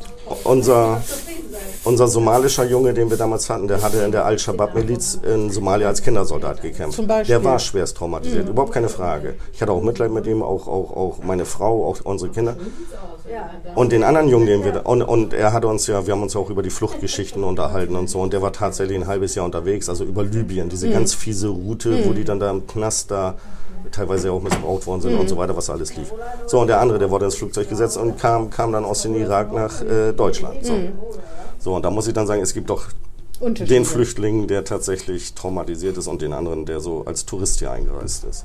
Ja, ja, aber dass man das Land, Land verlässt, weil man sich hier mehr erhofft, das ist irgendwie schon logisch. Ne? Natürlich. Wie Deutsche eben auch auswandern, weil Keine sie meinen, Frage. dass sie in den USA, in der Schweiz oder was weiß ich wo eben auch bessere Chancen haben. Nur Frau Hellwig, wenn ich jetzt in die USA, äh, äh, wenn ich äh, äh, in die USA einreisen möchte und komme dann in eine Grenzkontrolle und ich habe kein gültiges Ausweispapier, dann komme ich gar nicht erst rein. Das ist hier ein bisschen anders. Ja, ja, aber es, kommen, es gibt natürlich auch Illegale in den USA, in der Schweiz und sonst Ja, wo, in Dänemark oder wo aber auch nicht immer. so ne? in diese- in diesen ja, Ausmaßen. gibt, also ich glaube in den USA, was Mexikaner und so betrifft, gibt es da schon einige, ne? Also da oder sehr viele Illegale auch. Man weiß es ja nicht, da gibt es jetzt nicht nur Dunkelziffer. Sie haben mal gesagt, dass Sie, ich glaube, als Sie in die AfD angetreten sind, dass Sie Alice Weidel gut finden. Ich habe jetzt hier nur zwei Zitate, wo ich denke, wie kann man sie gut finden? Das verstehe ich einfach nicht. Zum Beispiel das eine Zitat ist Burkas Kopftuchmädchen. Ähm, das kann ich ja gar nicht, leider nicht mehr. Messer und sonstige Taugenichtse werden unseren Wohlstand, das Wirtschaftswachstum und den Sozialstaat nicht sichern. Burkas, Kopftuchnäher, irgendwelche Messermänner und sonstige Taugenichtse. Wenn, Naja. jemand, wenn jemand sowas sagt, ich weiß nicht, wie man sagen kann, dass man Frau Weidel gut findet. Das ist also die, diese Art und Weise des, äh, des Diffamierens, und das ist schon ausländerfeindlich, ne? Was sind denn Kopftuchmädchen? Was Ich, soll das? ich weiß jetzt gar nicht, ähm, wann ich das gesagt haben soll. Ich glaube, bei Herrn ja, Michel kann das genau, gewesen sein, ja. ne, im Interview.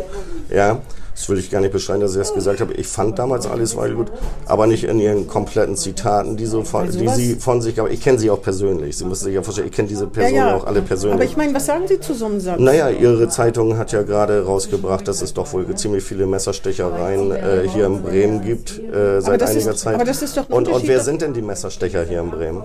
Na, Sie wollen doch nicht sagen, dass alle, äh, alle Menschen, die Messer in die Hand nehmen, Ausländer sind. Nee, es ist aber doch schon auffällig, dass, dass, dass viele aufgrund ihrer Kult kulturellen Herkunft und Ja, Erziehung ein anderes Verhältnis zur Gewalt haben als ein Kind oder ein Jugendlicher, der hier aufgewachsen ist. Das weiß ich nicht. Also, es kommt ich weiß an, es aus ganz welcher bestimmt. Familie er kommt. Ich weiß, ich Das weiß kommt sehr darauf an, weil Kinder, die selber als Kind schon Gewalt erfahren, oft, das weiß man, nun selber auch gewalttätig werden. Ne? Und da gibt es natürlich jede Menge Familien aus allen möglichen Nationen. Aber Fakt, Fakt ist doch, dass gerade die Statistik doch hier hochgeploppt ist, auch im Weserkurier bei Ihnen, wer denn die Täter hier in Bremen sind mit Messer in der Hand. Und ich kann jetzt natürlich nicht sagen, dass 1,5 Millionen Flüchtlinge, die hier rübergekommen sind, alle Messer in der Tasche haben. Ja, wovon ich heutzutage ausgehe, dass fast jeder schon ein Messer in der Hand hat, egal wo er, her, wo er herkommt, in der Tasche hat. Ich nicht. Woher, Sie? Haben Sie Kinder, die zur Schule gehen? nee. Ja, dann unterhalten Sie sich Nee, aber mal. haben Sie ein Messer in der Tasche? Nee, ich habe keins in der. Tasche, Ja. weil ich bin groß genug, ich kann mich auch so noch erwehren. Ähm, bin ja auch mal irgendwann ausgebildet worden zum Polizeibeamten. Aber es gibt genug Jugendliche, gucken Sie sich bei uns an, ich wohne in Bre- Bremen-Hochding, da werden Jugendliche am, am Roland Center am helllichten Tag beraubt, mit einem Messer in der Hand. Ja. Und dann unterhalten Sie sich doch mal mit den Einsatzkräften vor Ort und mit den Geschädigten, wer denn wohl die Täter waren. Und das spielt es für mich keine Rolle, ob das jemand mit Migrationshintergrund war oder ob das ein Deutscher war. Das muss ich auch Genau. ganz klar sagen. Das spielt keine Rolle. Aber es ist in Huchting momentan auch augenscheinlich. Mein Sohn wurde vor 14 Tagen selbst Opfer eines versuchten Raubes auf dem Schulhof. Ja? Äh, gut, ich bin jetzt in der BEW. Wenn ich in der SPD wäre, würden Sie mir das wahrscheinlich abnehmen. Der Junge hatte einen Migrationshintergrund, der ihn berauben wollte. So, und dann rufe ich, bei, rufe ich bei der Polizei an, zentral ruft der Polizei und sagt, das und das ist passiert. Wo kann ich denn jetzt meine Anzeige aufgeben? Da wird mir suffisant gesagt, Sie brauchen erstmal einen Termin zur Anzeigenaufnahme. Äh, Aufnahme. Und ähm, der Vorfall war am 14.11. und am 22.11. hätte ich einen Termin bei der Bremer Polizei gehabt, aber nicht in Hochding, nicht in der Neustadt, sondern ich hätte zum Bahnhof fahren müssen oder nach Schwachhausen. Na, Sie kennen Das Ihre, mir so Sie wissen ja, wie, das, wie der Personal Ich habe ja auch dann Kollegen die ist. Anzeige selber geschrieben, habe sie direkt bei der Staatsanwaltschaft ab- abgegeben. Kann Na, ich auch nur Sie. jedem so empfehlen, Ja. der es kann. Ja. Aber es ist auch schon traurig, es ist auch schon traurig, dass wir so weit sind, dass selbst Kinder auf den Schulhöfen ausgeraubt werden. Auf den Schulhöfen. Wir sprechen jetzt von einem geschützten Raum, wo Kinder, wo wir unsere Kinder zur Schule hinschicken. Mhm. Ja, und das kann es ja nicht sein. Nee, aber das hat nichts mit dem Hintergrund zu tun. Das kann, können alle möglichen Menschen sein, die das machen. Ja, ich finde nur diese Verkürzung, abgesehen davon, in die Statistik, da muss man ja schon sagen, wer ist Deutsch und wer nicht Deutsch. Ich finde Migrationshintergrund, wir beide haben vielleicht auch einen Migrationshintergrund. Hab ich, ja. Sie hab haben sogar einen. Ja. Und dann würden Sie in der Statistik von, womöglich auch darunter, schon weil Ihre Frau ja aus Kasachstan kommt, wenn sie alleinerziehend wäre, wäre Ihr Sohn vielleicht auch schon einen Migrationshintergrund und würde damit einfließen. Also da muss man ganz Nee, meine Frau ist ja. Deutsche. Nach äh, Grundgesetz Artikel 116 Ja, ist sie als Deutsche geboren. junge. Men junge Männer sind auch Deutsche, wenn sie hier geboren werden und trotzdem würden Sie sie als mit Migrationshintergrund bezeichnen. Nein, ich, ich, das, das sehe ich, äh, Frau Helwig, das sehe ich eben halt nicht so. Ich unterscheide auch nicht. Also ich unterscheide nicht, wenn jemand einen deutschen Pass hat, ob er Migrationshintergrund hat oder nicht. Das ist gar nicht meine Aufgabe. Das mache ich auch nicht. Mhm. Nee, das aber, auch Quatsch. Aber es ist au auffällig, dass bestimmte Kulturen, sage ich mal, um mal vom Messer jetzt wegzugehen, Taschendiebstähle. Taschendiebstähle. Ja, ich, Ja? also die, kommen, die kommen aus dem nordafrikanischen Raum, überwiegend. Ich habe 17 Jahre am Bremer Hauptbahnhof Ja, gearbeitet. aber daraus kann man auch keine Statistik machen aus Nein, man, kann, man muss aber auch nicht immer alles versuchen, schön zu reden, Nee. sondern wir leben in einer Zahlen. gewaltvollen. Ich möchte dann Zahlen und Fakten sehen und nicht, äh, Ja, nicht eine, gefühlte, eine gefühlte Wahrheit. Das ist ja wie mit Ihren beiden Flüchtlingskindern. Ich finde das erstmal ehrenwert, dass man sowas macht und das ist anstrengend. Das macht auch nicht jeder, gerade unbegleitete Minderjährige. Da hat man ja gehört, wie die am Bahnhof wieder so Gruppen sich gebildet haben und die über Tisch und Bänk gegangen sind. Da mussten sie Einzelbetreuung kriegen, wo man schon denkt, oha, Einzelbetreuung ne, für einen Flüchtling, äh, einen Flüchtlingsteenager, eine Betreuerin. Ähm, oder einen Betreuer, das ist schon anstrengend genug. Im Moment ist ja auch schwierig, weil das gar nicht zu leisten ist. Das ist noch schlimmer. Da vergeht man sich übrigens auch an denen, wenn die nicht ordentlich betreut werden. Ne? Die, wie, wie sollen die sich hier, wie sollen die hier irgendwie schulisch ausgebildet werden und sich in den Arbeitsmarkt integrieren können? Also zumal viele von denen oder einige, sagen wir mal einige, auch bildungsfern aufgewachsen Einige. sind. Ja, aber es gibt auch viele Deutsche, die Okay. bildungsfern aufgewachsen Ja, das stimmt. Hätten wir Das keine verhärtete ich nicht. Das Langzeitarbeitslosigkeit. Ne? Aber ich finde nur, dass man, dass man davon, von solchen schlechten Erfahrungen, es hätte ja auch total gut laufen können. Also, dass man da immer vorsichtig sein muss, zu abstrahieren. Und deswegen glaube ich schon, dass Menschen, die bei der Polizei arbeiten, ich verstehe es sogar, die machen so viel schlechte Erfahrungen mit Menschen, weil sie einfach an, an, andauernd mit denen zu tun haben. Die sind halt nicht im Kindergarten, wo die Dreijährigen ihnen auf den Schoß sitzen und mit denen man äh, Gutzi, Gutzi, Gutzi machen kann, dass, dass natürlich das Bild auf die Gesellschaft in eine bestimmte Richtung lenkt, genauso wie es auch in die andere Richtung Ich muss Ihnen aber da aus, aus beruflicher Erfahrung sagen, ich hatte zum Beispiel in Deutschland noch nie Probleme mit Chinesen. Aus polizeilicher Aber Sicht. mit wie, viel, mit wie viel Chinesen hatten Sie denn zu tun? Auch schon mit einigen, so ist es. Ja, ja. aber aber äh, ich hatte auch noch nie Probleme mit Russlanddeutschen. Oder sagen wir mal mit Russen oder Ukrainern. Hatte ich auch nicht, komischerweise. Ich hatte noch nie Probleme mit Australiern. Ich habe noch nie einen kennengelernt. Ja, die sind auch Verstehen selten Sie? hier, aber, aber, aber Ukrainer und Russen sind doch schon einige hier. Ne? Ja, aber ich finde da, ne, das, ist, das ist mit Österreichern oder Naja, das ist halt es das, ist aber ja Aber auch- Sie wissen, was ich meine. Ne? Ich weiß, was Sie meinen. Und deshalb habe ich ja auch damals, äh, bin ich damals auch in die AfD gegangen, weil ich die Integrationsleistungen, die hier gelaufen waren, nicht gesehen habe. Es ist ganz einfach so, dass die Integration hinten runterfiel. Und es ist ja auch nach wie vor so. Ich habe übrigens einen guten Zugang zu, zu Leuten von freien Trägern, die Integrationskurse machen und so weiter, von damals noch. Und die sagen auch alle, du, bei uns kommen 20 Leute zum Kurs. Ja? Am nächsten Tag sind es nur noch 10, weil die anderen keinen Bock mehr haben. Sie dürfen, das dann- nicht, Sie dürfen das nicht so generalisieren. Das ist das, was mich stört. Es ist aber doch. Wenn Ihnen okay. einer erzählt, aus 20 sind 10 geworden. Ich habe das selbst erlebt, ich habe das selbst unterrichtet. aber man kann doch nicht aus einem, aus einem so einem Vorfall, bei in, wie vielen Integrationskursen in Deutschland, kann man Sie- doch nicht, das geht einfach nicht. Wenn Sie sich mit mehreren Leuten, die, die ähm, als Dozenten arbeiten, unterhalten und Sie kommen irgendwann immer auf, densel auf dieselben Erfahrungswerte zurück, ja? dass die Leute nicht mehr sanktioniert werden, die nicht kommen und so weiter. Das ist ja alles schon mal vorbei. Ja? Es wird ja keiner mehr wirklich sanktioniert, wenn er nicht an, an, den, an den Kursen dann teilnimmt. Wahrscheinlich ist das so generalistisch auch falsch. Wahrscheinlich werden schon welche sanktioniert, nur nicht alle. Verstehen Sie? Ja, Das wir ist- können, wir können jetzt um Nee, heißen aber, das Brei ist das, herumreden. aber das ist das Problem, was ich, was ich finde, wenn man eben aus persönlicher Erfahrung, was ich sehr gut nachvollziehen kann, aber aus persönlicher Erfahrung abstrahiert auf viele oder alle. Das ist ihr Problem. Das ist das Problem der Rechten. Nee, nee, das ist kein Problem der Rechten und ich bin auch kein Rechter, ich bin in einer konservativen Partei. Ja? Und ich muss Ihnen jetzt, ich muss Ihnen Doch, jetzt, äh, Sie würden sich aber rechts einordnen im politischen naja, ich, ja gut, das haben ja andere gemacht, weil wir rechts sitzen im Parlament. Also das kann ich ja nicht ändern. Ja, das aber ist einfach so sind- Sie festgelegt. sind, doch nicht, Sie sind doch nicht in der Partei der Mitte. Wollen Sie das ernsthaft sagen? Also die, die Mitglieder, die ich alle kennenlerne Im und, und die Partei, die wir Spektrum? machen, gucken Sie sich doch, äh, die Politik, die wir machen, gucken Sie sich doch die Politik an. aber im Gut, politischen Spektrum, Im konservativen stehen Sie Spektrum. rechts von der CDU. Ja, das sagen Sie. Nee, das sag, ja, frage ich jetzt. Also ich, ich, ich, ich, Sie sa, sich ich, ich sage, die, die CDU, zumindest die Bremer CDU, ist immer ähnlicher der Bremer SPD. Also von daher kann ich da auch Also keine stehen Sie Unterschiede mehr rechts von der CDU, dann stimmt's ja, was ich gesagt Ja, ich stehe rechts von der habe. Ja, ja, CDU. genau. Aber das ist ja das. Also Aber ich, ich, ich bin kein Rechtspopulist und ich bin auch kein, kein, kein das Bisschen hört sich ja mal, das hört sich ja mal so, krank, äh, so krass an. Äh, Sie sind ein Rechter. Aha, ich bin ein Rechter. aber wieso, wenn ich, wenn ich Frau Vogt sage, sie ist eine Linke, dann ist sie ja auch nicht beleidigt. Sie steht im linken politischen Spektrum. Ja, aber das hat ja auch gesellschaftlich, äh, zumindest in Bremen, viel mehr Akzeptanz, als wenn Aber Sie in einer rechts, rechtspolitischen ja. Partei sind. Also Sie stehen schon rechts vom, im politischen Spektrum, rechts von der CDU.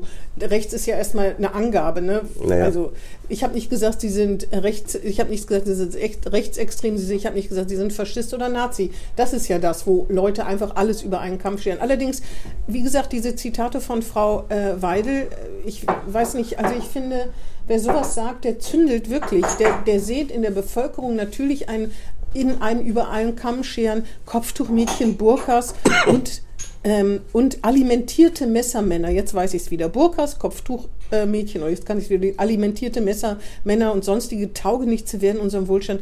Also ich weiß nicht, das finde ich, Wie kann man sowas sagen? Also ich bin da wirklich baff, wie man sowas sagen kann. Naja, und zwar mit purer Absicht. Ne? Wir wissen ja nun, ähm, äh, wissen Sie, jetzt werden ja auch über, über ganz viele Sachen, äh, wird ja gar nicht beredet. Als ich zum Beispiel noch AfD-Landesvorsitzender war. Aber diesen Satz, jetzt mal ernsthaft, Ja. was, wenn Frau Weidel Ihnen sagen Dummer würde, Populismus. das Dummer würden Populismus. Sie wirklich unterstreichen. Ja. Und dann habe ich noch einen, nur weil ich mir schon die Okay, Mühe gemacht habe. okay. Da ging es um Pegida-Demonstration, glaube ich. Das liegt also schon etwas zurück. Wenn, Ja. wenn Sie sagen, sie war früher gemäßigt, das sehe ich nicht. Das sind Menschen, die sich dagegen wehren, dass hier keiner Messer, keine messerstechenden Migranten auf der Straße rumlaufen. Wir, war, wir waren immer Gegner äh, zu einem Zusammenschluss der Bremer Landesverband zwischen Pegida und der AfD. Aber ich meine, Weil, weil, weil, weil der. Äh, die sich wehren, dass keine messerstechenden Migranten auf der Straße rumlaufen. Wo zeigen Sie mir den messerstechenden Migranten, der hier auf der Straße rumläuft? Ich habe noch nie einen gesehen. äh, wie, dass hier einer mit dem Messer rumgestochen hat? Ich habe hier noch nie einen gesehen, habe ich nur gesagt. Ja, da haben sie Glück gehabt, dass sie noch keinen gesehen haben. Die gibt es ja nun mal. Ich meine, das hat ja auch ihre Tageszeitung gerade Ja, selbst letzte, in der nicht letzten darum, Woche. wo die sein können. Ja, was, heißt- was, was heißt, wo sie sein können? Mein Sohn war auf dem Schulhof. das ist ja, das stimmt, das ist Ja, natürlich ein, aber also- es hätte auch ein Deutscher sein können, wirklich. Ein ja, das Hochding hätte auch ein ist- Eskimo sein können. es Also hätte auch ein Es- Frage. Genau, sind, da sind wir uns ja einig, genau.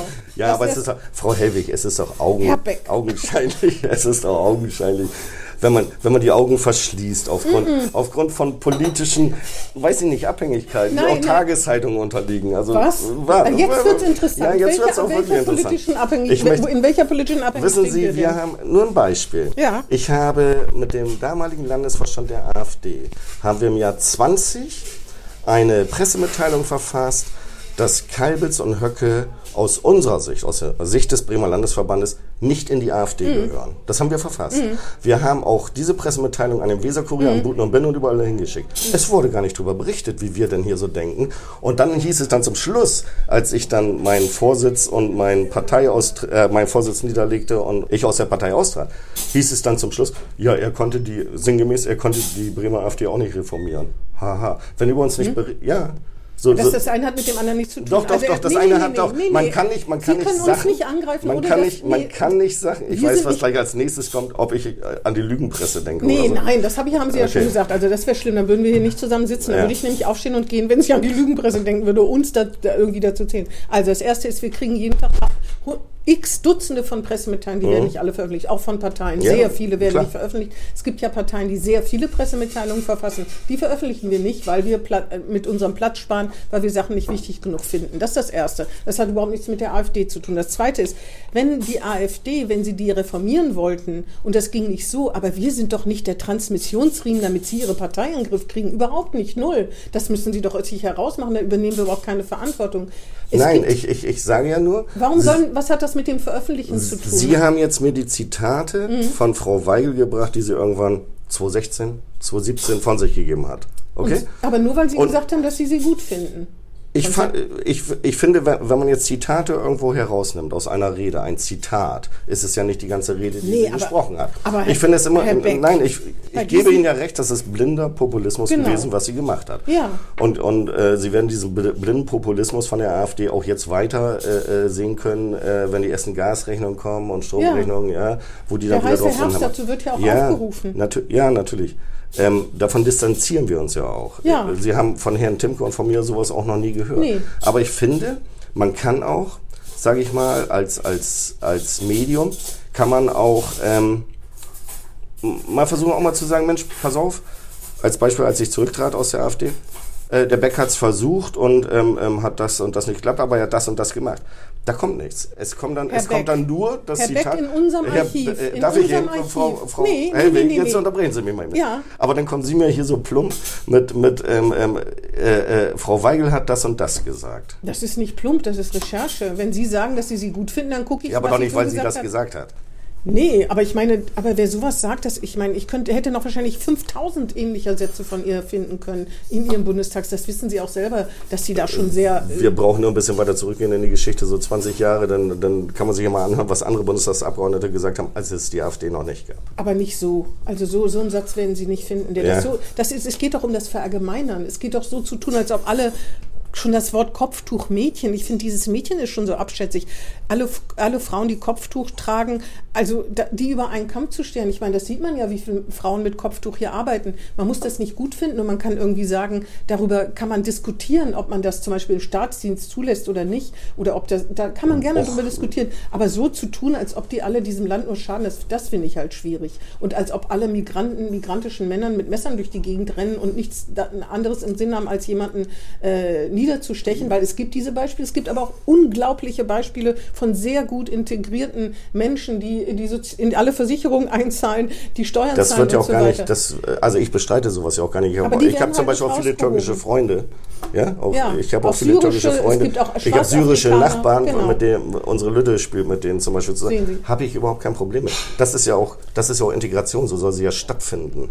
Wenn man die Leute jetzt ich sag mal so, wir wissen ganz genau, dass es aus den Maghreb-Staaten, die Polizei weiß es ganz genau, auch die Presse weiß es ganz genau, alle wissen es ganz genau, dass es aus den Maghreb-Staaten eine, eine, eine äh, äh, äh, Gruppe gibt, ja, die ähm, schwer integrierbar sind die andere es Maßstäbe. Menschen, es gibt Menschen, würde ich mal sagen, ich würde nicht von der Gruppe stehen, es gibt Menschen, die sind schwer integrierbar aus ziemlich vielen Nationen okay. wahrscheinlich. Mhm. Machen wir das so. Und, Und das muss man doch, Ausland, aber das, auch, auch das, auch Beispiel, das, ne? auch das. Aber das darf, muss man doch auch ansprechen dürfen, dass es zum Beispiel in den Schulen momentan, ich meine, der Hilferuf von der äh, äh Schule aus Nord, aus, mhm. aus Lüssum, ja. ja, dieser Hilferuf des Kollegiums es wird so lange gewartet in Deutschland, und das haben wir schon immer so gemacht, bis das Kind in den Brunnen gefallen ist. Ich möchte ja nur, dass man nicht, dass man das nicht einer bestimmten Gruppe ständig einfach und äh, es gibt Leute, die sind, es gibt übergriffige Leute, es gibt schlecht erzogene Jugendlichen, es gibt welche, die gehen über Tisch und Bände, richtig, die sind richtig. mit Drogen vollgepumpt, richtig. es gibt Dealer, die sind aus anderen Ländern. Ich möchte nur, dass man beim Namen nennt, dass man es nicht einfach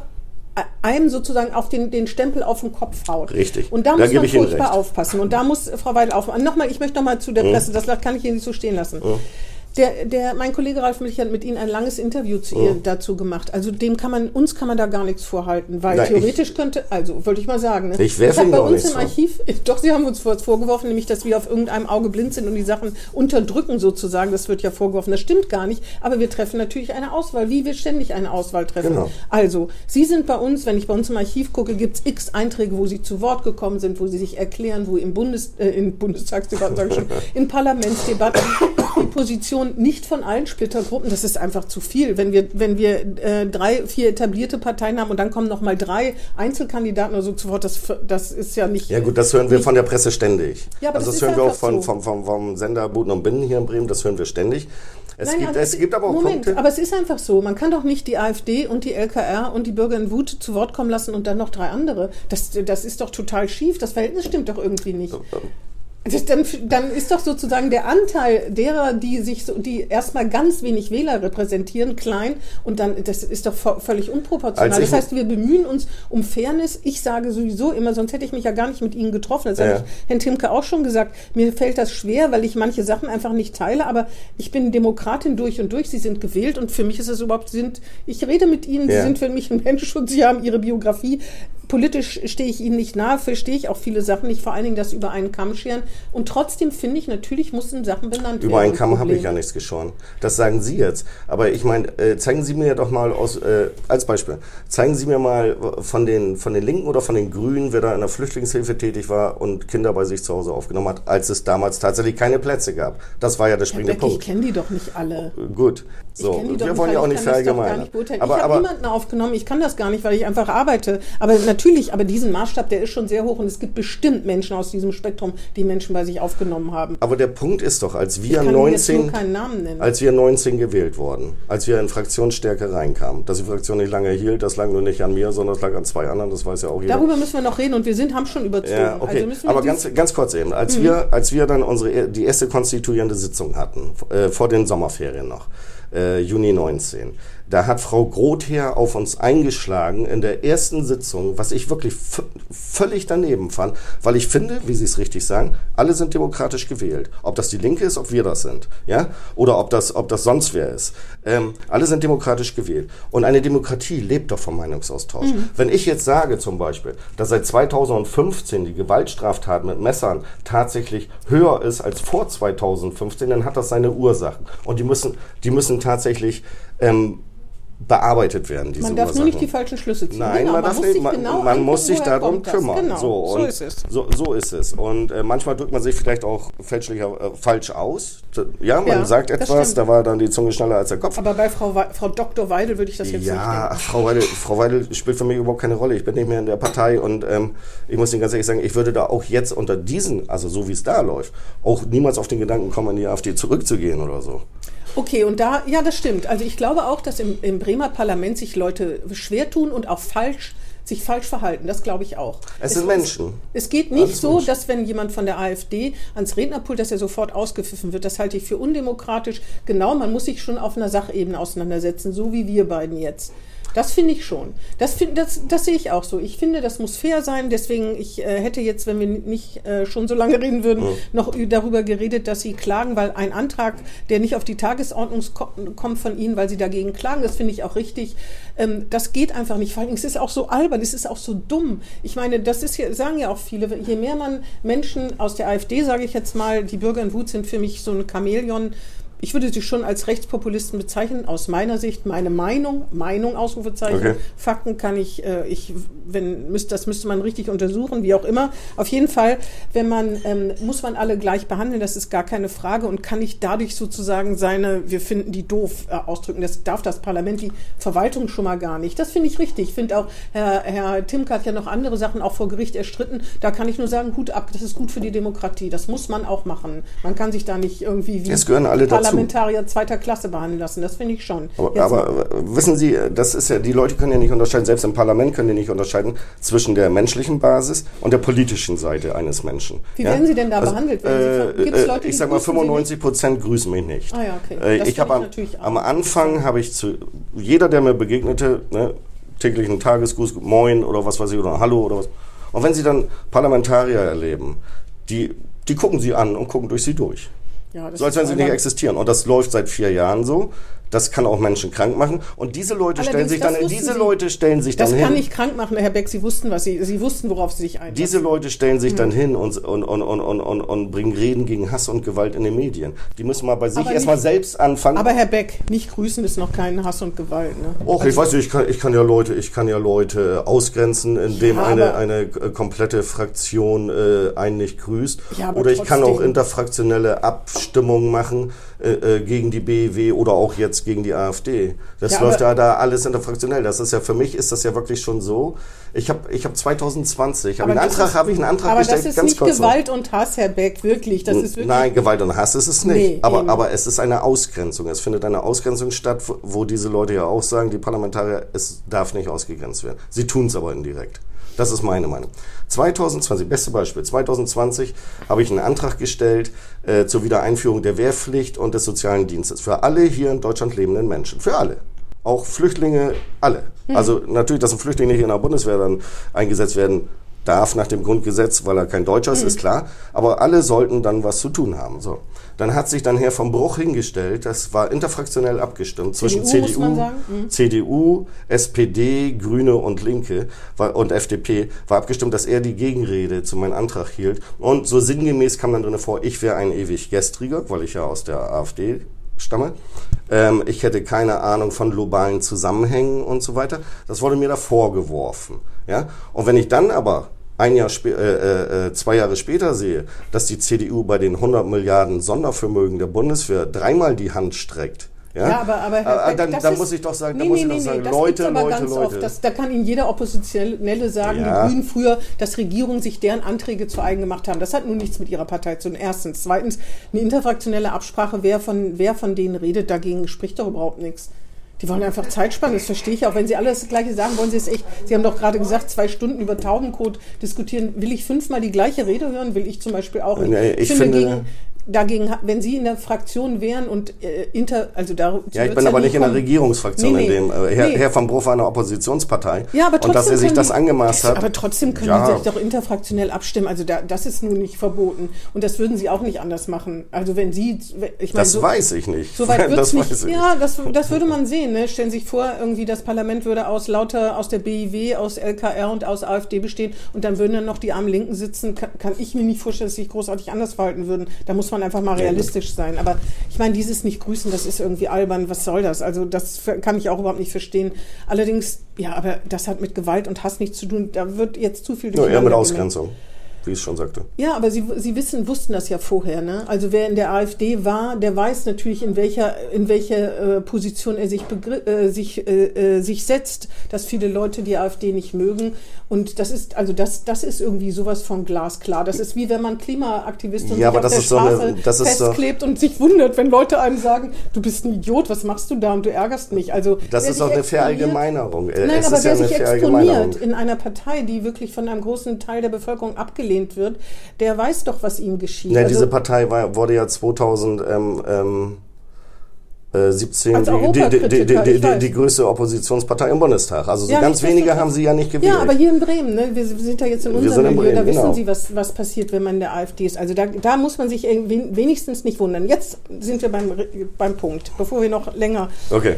Was ist in der AfD in Bremen los? Ich verstehe es überhaupt nicht. Versteht das noch irgendjemand? Kommt noch irgendjemand mit? Äh, ich spreche ja mit den Herrschaften nicht. Ich nee, aber Sie waren ja mal da, Sie sind gegangen. Ja. Sie waren mal Landesvorsitzende, die wollten was reformieren, das ging nicht. Was, was ist da? Was, weiß ich nicht, können die überhaupt noch gewählt werden? Ne, ich denke, ich denk, ähm, ähm das ganze Problem war 2015, als Herr Lucke ausgetreten war aus der AfD. Ja. Da haben sich hier Leute manifestiert in Bremen. Ich möchte die jetzt nicht namentlich nennen, aber die sind ja bekannt. Die, ja. Davon sitzt auch einer Wieso noch. wollen Sie die nicht namentlich nennen? Na, ich sag mal, ich sag mal, ich kann sie auch namentlich nennen. Also das sind ja Herr Jörgewitz und Herr Magnitz, die ja meinen, sie wären hier die Alleinherrschenden über eine Partei. Ja, der eine in Bremerhaven, der andere in Bremen. Und ähm, so funktioniert das halt eben nicht. Es ist also nicht demokratisch genug quasi. Es ist, es, ist, es ist, wie Ihre. Zeitung das auch mal beschrieben hat, äh, äh, hier in Bremen zumindest äh, jahrelang ein Familienclan gewesen. Ja. Ja, also wenn ich, wenn ich zu einer Aufstellungsversammlung gehe, wo es darum geht, um die Listenplätze einer Partei, da mhm. wählen ja die Mitglieder. Mhm. Und wenn ich dann aus meiner Familie schon alleine acht mitbringe und dann noch alles Leute, die bei mir begünstigt oder durch mich finanziell unterstützt werden, indem sie für mich arbeiten oder mal Gelegenheitsarbeiten machen und so weiter, ich die dann auch noch mitbringe oder meine Mieter in meinen Immobilien auch noch mitbringe und denen sage, ihr kriegt dann alle auch eine Currywurst sinngemäß, ja, dann kommt er mit 20 Leuten. Und wenn sie, wenn sie dann... Und dann kann man, dann ist die Abstimmung klar, weil das dann so viele sind. Ja, das sind also, so viele, da haben sie keine Chance. Ah, ja, wenn, wenn, wenn, sie jetzt, sage ich mal, 12, 13, 14 Anhänger haben, ich meine, die AfD hat ja nicht so viele Mitglieder in Bremen wie die CDU oder SPD, mhm. ähm, ähm, und sie kommen da an und wollen was reformieren, dann kommen sie gar nicht dagegen an, weil das mhm. wird einfach, sie kommen ganz einfach nicht auf die Liste. Dass ich damals auf die Liste kam, übrigens, das hatte mich sehr verwundert. Ja, dann auch auf Platz drei und ich hatte da mal geguckt, unter den, unter den äh, äh, Drittplatzierten aller Parteien hatte ich die meisten Stimmen überhaupt gekriegt, mhm. als, als Peter Beck. Und ähm, wenn ich aber, wenn ich aber sehe jetzt auch, wie die AfD sich hier zerleddert, da sitzen jetzt vier, also fünf, die unter AfD gewählt worden sind. Ich bin jetzt bei der BEW. Ja, bin zur BIW mhm. gewechselt. Herr Jörgowitz ist ja der Einzige, der sich nur AfD nennen darf. Mhm. Die anderen dürfen sich ja nur noch, äh, das ist jetzt Gruppe ähm, Löhmann, Magnitz, Felgenträger, LMF heißen die ja, die ja auch schon eine Insolvenz hinter sich haben, nachdem Herr Runge verstarb im mhm. letzten Jahr, äh, weil sie ja so hohe Mitarbeiterkosten haben, wo ich mich dann als Parlamentarier, unabhängig in welcher Partei ich bin, mich auch frage, wenn die so hohe hohe äh, Mitarbeiterausgaben haben für ihre politischen Mitarbeiter, wo, wo ist denn der Erfolg? Hm. Wann kommt denn da mal ein Antrag? Hm. Wann kommt da überhaupt mal eine Rede? Also die AfD ist im Prinzip ja dann aber nicht wählbar, ne? Hier in Bremen definitiv nicht. Aber hm. das Problem, das Problem ist, ähm, ähm, in Bremen ist es so, natürlich hat jede Partei so ihren harten Kern, von denen sie immer gewählt werden. Ob sie Linken sind, ob sie AfD ist, ob sonst wer ist, ja. Ich sag mal, hier in Bremen war es ja auch über 75 Jahre, dass die Leute in SPD gehen, geimpft gekriegt haben. Das ist ein kleiner Scherz. Ne? Aber viele Leute waren ja der SPD sehr nah, als der Bremer Vulkan noch funktionierte. Aber die stellen auch Anträge, ne? ne? Also ja, die stellen auch Anträge, die machen auch politische also, Arbeit. Ja, genau. genau. das ist der Unterschied. Und, ähm, Na, nicht nur das ist der Unterschied, aber das ist ein großer Unterschied. Ne? Die haben immer politische Arbeit hier geleistet, in vielerlei Hinsicht. Ne? Ja, aber wenn ich sehe, wo die Bildung jetzt steht und innere Sicherheit hier in Bremen steht, dann muss ich das auch billig ja, Dann wird es mal Zeit zum Wechsel. Ja, Vielleicht sollte die CDU mal einen Bürgermeister Ja, aber stellen. die AfD, wenn, wenn man sagt, die ist nicht wählbar, dann geht es ja erstmal um Organisatorisches. Also sie können mit Geld offensichtlich nicht umgehen und ähm, sie stellen keine, machen nichts für ich das Geld. Ich behaupte, das, ja, das sind ja Steuer. Ich behaupte mal, die können mit dem Geld sehr gut umgehen, denn ähm, sonst wird es ja Fragen mal vom Rechnungshof geben, ähm, wieso, weshalb, warum passiert da eigentlich nichts, wenn ihr 280.000 an Personalkosten habt für ein Jahr als Gruppe, ja, hm. als drei Leute Ja, äh, wieso kommen da keine Anträge? Wieso wird im Parlament nicht politisch gearbeitet? Das darf man doch wohl mal hinterfragen. Nee, aber ich meine ja, ne, das ist ja erstmal das Formelle, wo man sagt, die sind nicht wählbar, weil diese Leute da für das Geld, was sie kriegen, nicht genug tun im Sinne ihrer Wähler. Es ist, ich bin kein Wähler, das kann ich äh, so sagen, aber ich meine, im Sinne ihrer Wähler müssten sie ja trotzdem was machen. Nein, das ist, äh, und das ist ja das, was ich Ihnen äh, versuche zu, zu, zu erklären. Es ist einfach, Sie können in, in Bremen, also die haben einen harten Kern, durch den sie gewählt werden man sagt so, die, die AfD ist auch eine Partei, die würde nie über 14 Prozent hinauskommen, bundesweit. bundesweit. Was sind das? Aber ich meine, ja, das sind unzufriedene, das sind Ja. unzufriedene Menschen, ähm, die hier in Bremen vielleicht auch schon so wie ich äh, seit Ewigkeiten leben, hier zur Schule gegangen sind und jetzt den Verfall sehen, weil ihre Nee, eigenen Kinder noch zur Schule gehen. Ich war, nee, Einfach da- darüber- unzufriedene Menschen. Ja, ja, das, das verstehe ich. Aber ich meine, wenn man, wenn man, also für mich ist die AfD sowieso nicht wählbar. Dazu darf ich mich vielleicht auch, wenn ich Demokratin bin, bekennen. Aber wenn man, warum sollte man jemanden wählen, der offensichtlich eben keine parlamentarische Arbeit macht? Nein, gar nicht wählen. Also die darf man gar nicht wählen, hier in Bremen. Ja. Definitiv nicht. Also was ich Auf sagen wollte. Bundesebene darf man sie auch nicht wählen, meiner Meinung nach. Aber da kann, Also wenn- darf sich ja jeder selber ein Urteil bilden. Also Äh, ja, es gibt aber auch Landesverbände, es gibt auch Landesverbände, sage ich mal, die, schon die, die schon politisch arbeiten würden. Nein, ich habe zu Herrn Höcke, habe ich mal so. Mhm. gesagt, habe ich gesagt, äh, lieber Herr Höcke, habe ich gesagt, wenn ich jetzt plötzlich in Thüringen der Landesvorsitzende wäre, ja, dann würde ich vielleicht nicht 25 Prozent kriegen der Stimmen, sondern nur 23 oder 22, weil das hier mit der Wählerschaft zu tun hat. Hm. Wenn Sie aber, Herr Höcke, nach Bremen kommen würden, würden Sie keine 5, sondern minus 10 kriegen. Hm. Und zwar zu Recht. Ja, Ja. genau. Sie genau. distanzieren sich, also Sie sagen ja, Sie gehören zu den gemäßigten Liberalen. Also wenn ich sage, ich empfinde Sie als Rechtspopulist, dann sind Sie aber ein liberaler Rechtspopulist. Oh, danke schön. Ich meine, so sehen Sie das doch, oder? Ja, aber hier, das Problem ist ja ganz einfach. Also wie gesagt, die Partei hat hier irgendwo so immer um ihre 5% ja. Es hieß ja auch, ähm, bevor Herr Magnitz Früher war ja, es die NPD, ne? bevor Herr. Magnitz, bevor Herr Magnitz ja sein Kantholz abgekriegt hat, ne, das so- sogenannte, ich weiß nicht, was es nun war am Ende. Aber Ähm, darüber sollte man auch keine Witze machen. äh, Nein, ich mache ja auch keine Witze. Es, war ein, es war ein böser Angriff von hinten, das konnte ja jeder Fall. sehen oder so, egal ob dann Kantholz im Spiel war oder nicht. Auch Aber warum er das von sich Partei, geäußert hat, das fand keiner- ich eben halt bitter. darf im Kantholz geschlagen werden. Genau. Aber wissen Sie, es ist, es ist so, die haben halt hier so, und, und dann hat ja äh, die AfD hier in Bremen 5,6 Prozent gekriegt. 19, ja, 5,6 waren es, glaube ich, insgesamt. Und wir sind ja davon ausgegangen, wir kriegen 8 oder 9. Da kam natürlich dann äh, das sogenannte Kantholz dazwischen und dadurch, wir hätten 8 oder 9 kriegen können, wenn dies Wir BIW oder wir Nein, AfD? wir AfD Ah, damals, wir, AfD. damals AfD. Ähm, hätte ja funktionieren können, dass man tatsächlich eine größere Fraktion hingekriegt hätte. So. Ich sage Ihnen aber, Frau Hellwig, selbst wenn die AfD es schafft, äh, äh, 23 wieder zur Wahl zugelassen zu werden, wo sie ja beim letzten Mal bei der Bundestagswahl schon Schwierigkeiten hatten, ähm, sie, sie können als Kandidat der AfD auch Besenstiele hinstellen. Auch die werden gewählt. Das ist ja das, das ist ja das Der Problematische. BIW. Es geht, Das ist das Problem der BIW, ne? das ist das Problem der BEW, ist, ist äh, äh, nee, würde ich noch nicht mal sagen. Das ist nicht unser Problem, weil wir gehen positiv jetzt in den Wahlkampf. Na, wenn da Stimmen weggenommen werden, Wo, bei uns? Ja. Nee, bei der AfD werden jetzt wohl sicherlich ganz viele Stimmen weggenommen werden, weil, weil wenn sie es verfolgt haben, es sind doch einige dann zur BEW gekommen. Ähm, Wie viele Mitglieder hat die BIW? in- die in- ähm, Mitglieder in Bremen. Mitglieder in Bremen um die 60. Mhm, Und in Bremerhaven sind es da mehr? Da sind es mehr natürlich, Ah, ja. weil, weil da ist ja auch die, die äh, BEW schon wesentlich länger am Gange. Mhm. Ne? Ähm, aber wenn Sie, wenn Sie beobachten, wie viele Mitglieder der AfD weggelaufen sind, denn als ich noch da war, waren es 137. Ja, dann hatte mal irgendwann dieser nie gewählte Landesvorsitzende, der jetzt da immer noch am Gange ist, ähm, Herr Mennig, der hatte mal irgendwas erzählt, sie wären bei 140. Also ich kann Ihnen auf den Kopf zu sagen, ich sage, die AfD hat in ganz Bremen und Bremerhaven nicht mehr Mitglieder als 60. So sehe ich die Sache heutzutage. Und dadurch, dass sich Herr Jürgewitz und Herr Magnitz mal wieder wie immer nicht grün sind, hoffe ich, dass das auch alles nichts mehr wird. Auf jeden Fall, man blickt nicht durch und es ist schon irgendwie besser, besser sozusagen gegen sich werben als die AfD in Bremen kann man im Prinzip nicht. Ne? No, bitte. Besser als gegen für andere Parteien werben als die AfD in Bremen kann man im Prinzip nicht. Ja. Also ich hoffe, dass die AfD hier nie wieder reinkommt. Ne? Denn auch Mhm. Und was ich, ist mit den liberal-konservativen Reformern? die spielen auch bundesweit überhaupt keine Rolle mehr. Nee, ich rede ja nur von Bremen. Also äh, das war ein toter Gaul, wie ich es vorhin schon mal sagte. Okay. Also die, die Bürger in Wut sind dann die ein, einzige Alternative rechts von der CDU Ihrer Richtig. Meinung nach. Und Klar, ich- das müssen Sie natürlich auch sagen. Haben Sie Nein, das muss ich.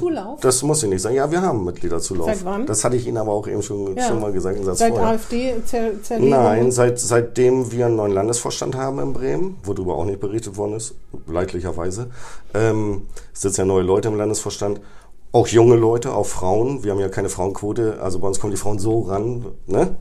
Und ähm, wir haben Zulauf und es macht auch richtig Spaß, mit diesem Team zusammenzuarbeiten und es passiert auch etwas. Hm. Wie viel Prozent kriegen Sie 2023? Was meinen Sie? 5,2.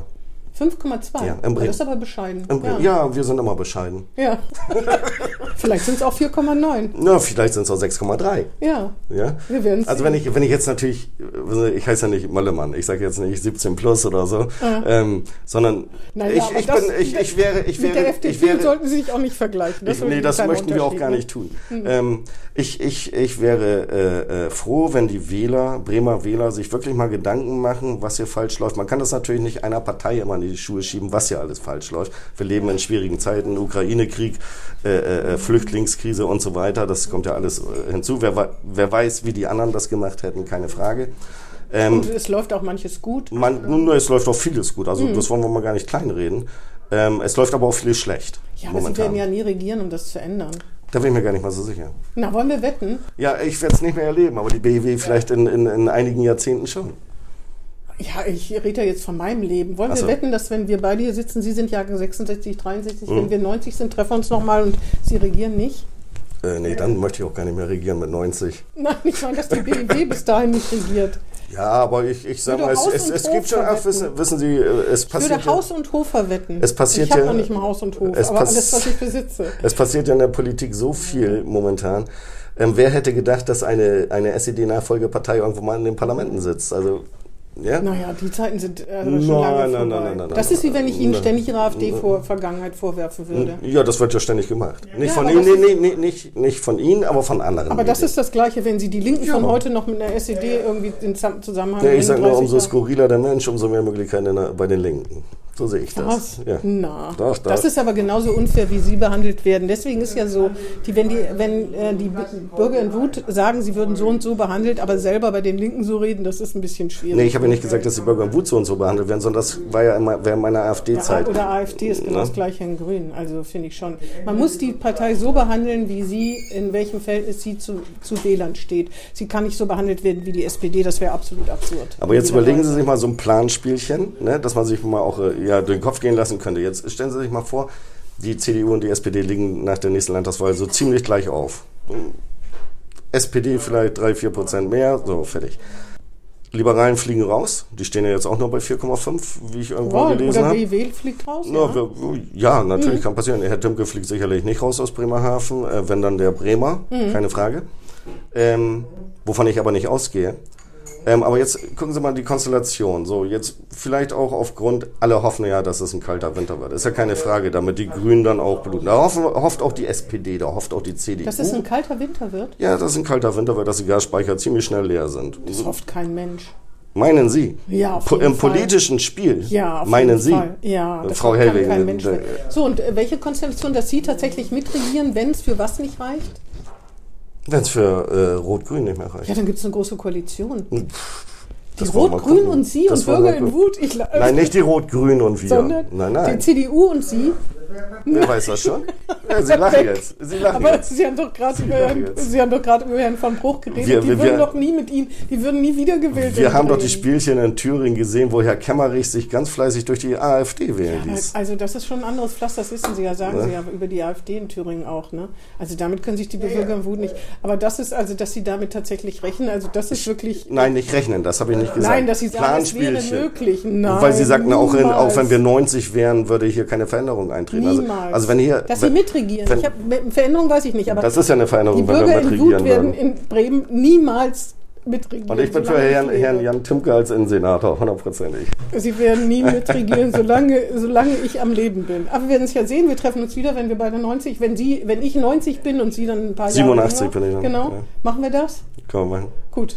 Gerne. Dann bedanke ich mich für das äh, interessante Gespräch. Dankeschön, Frau. Ähm, ich finde, wir streiten gehört äh, zum politischen Geschäft. Natürlich. Sie müssen sich ja, werden sich vielleicht, in, ich weiß gar nicht, in welchen Talkrunden Sie vorkommen werden, übrigens auch ein Problem. Ne? Mhm. Die Fraktionen werden an Talks beteiligt. Das finde ich ist eine Messlatte, die man anlegen kann. Da fallen Sie hinten raus. Das ist aber keine Böswilligkeit von irgendwelchen Journalisten, sondern man muss es einpflegen, weil natürlich immer mehr Parteien auch in Parlamenten sind. Aber ich finde, das ist ein Gradmesser, den man nehmen kann. Überhaupt keine Frage. Deshalb gehen wir auch auf Podiumsdiskussionen in den Schulen, wo wir eingeladen werden. Ah ja, werden Da Sie haben wir auch unsere Möglichkeiten. eingeladen? Ja, ich war damals, äh, waren auch viele sehr erstaunt darüber. Ähm, ich war in, im Kippenberg-Gymnasium.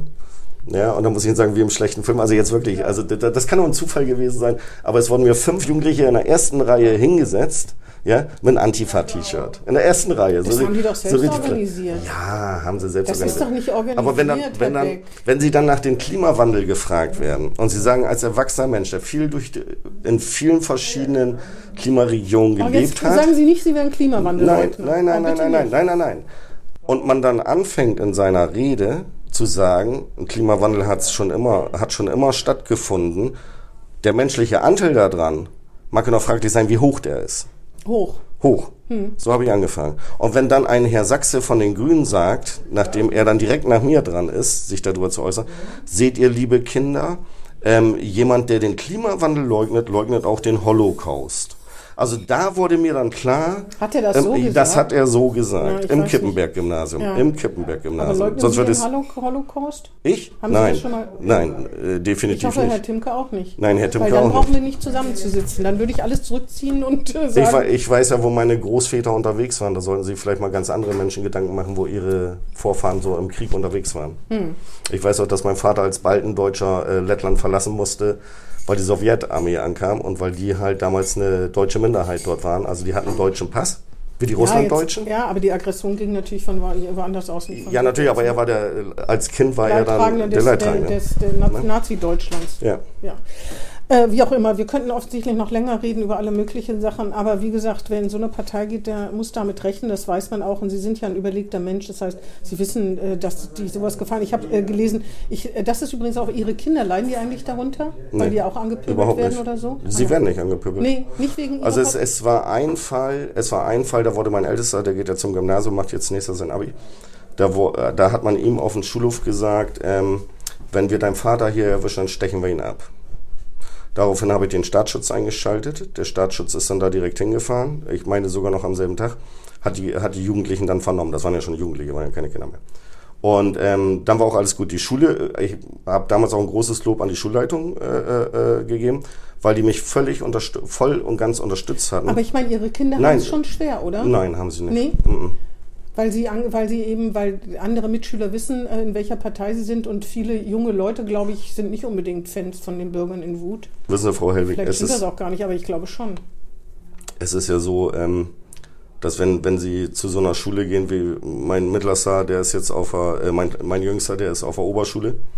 Und ähm, der wurde in der dritten Klasse in der Delfter Straße zusammengetreten, dritte Klasse.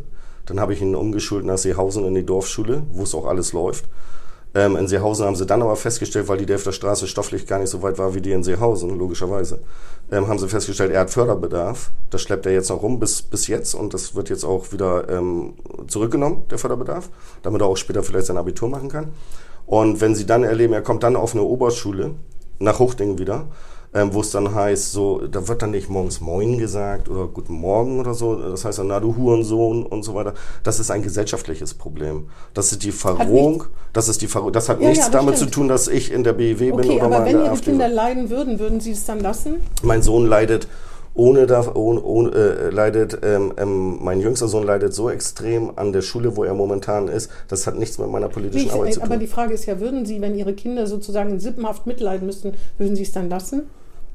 Das kann ich Ihnen jetzt nicht beantworten, weil ich nicht weiß, wie die Zeiten wären, wenn ich es lassen würde. Okay. Also wenn die Zeiten so wären, dass ich es lassen müsste, in einer demokratisch gewählten Partei tätig zu sein, dann würde ich nicht mehr in Deutschland leben. Verstehen Sie? Ja, ja, ich verstehe schon. Äh, aber trotzdem können ja Leute mitleiden, ne? Äh, In Sippenhaft nehmen ist ja gang und gäbe. Das ist ja genauso, wie ich vorhin sage. Habe ich nicht wenn- festgestellt.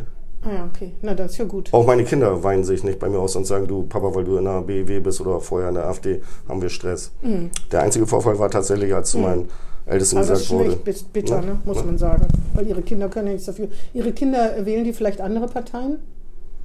Interessieren die sich für die Grünen oder sind eher Äh, ich ich, Tochter ich oder denke, das ist immer eine Frage des Elternhauses, äh, wie, wie man aufwächst. Und dadurch, dass ich ein konservativ denkender Mensch bin, auch in meinen Ansichten, Könnte man als Teenager genau das Gegenteil machen? Ist könnte das man, können sie auch gerne machen. Mhm. Es ist, ist, äh, ich, ich beeinflusse da niemanden.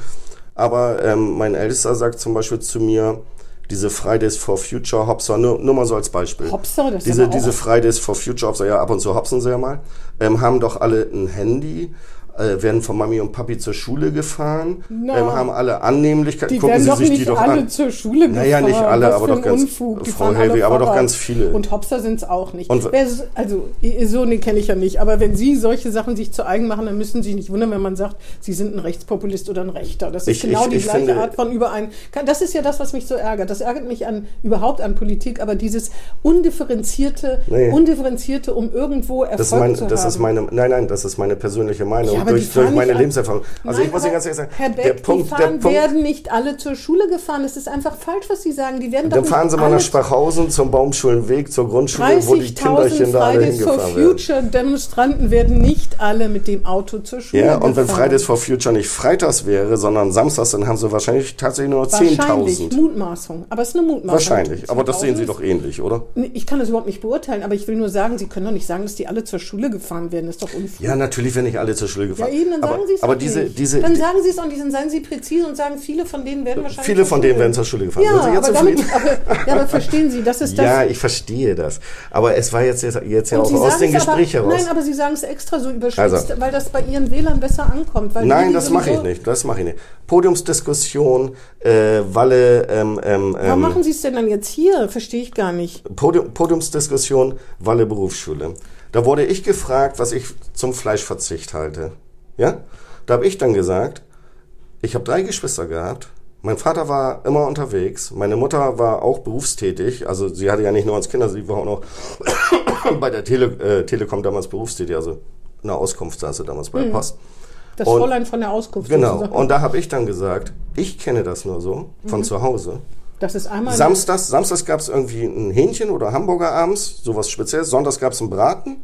Und dann ist man groß geworden mit Klößen, mit Heidelbeeren, äh, mit Graupensuppe, mit Erbseneintopf und so weiter. Also diese, diesen Fleischkonsum, ähm, den, den wir so führen, den führe ich übrigens auch, weil, weil man kriegt es ja überall. Nur ich kaufe das inzwischen bei Landwirten und nicht mehr irgendwo im Supermarkt. Ja? Und ähm, ich habe gesagt, wenn, ich, wenn ich in einen Supermarkt gehe und ich sehe ein Kilo Schweinefleisch zum Beispiel, zum Beispiel, 4 Euro, das kann nicht gut sein.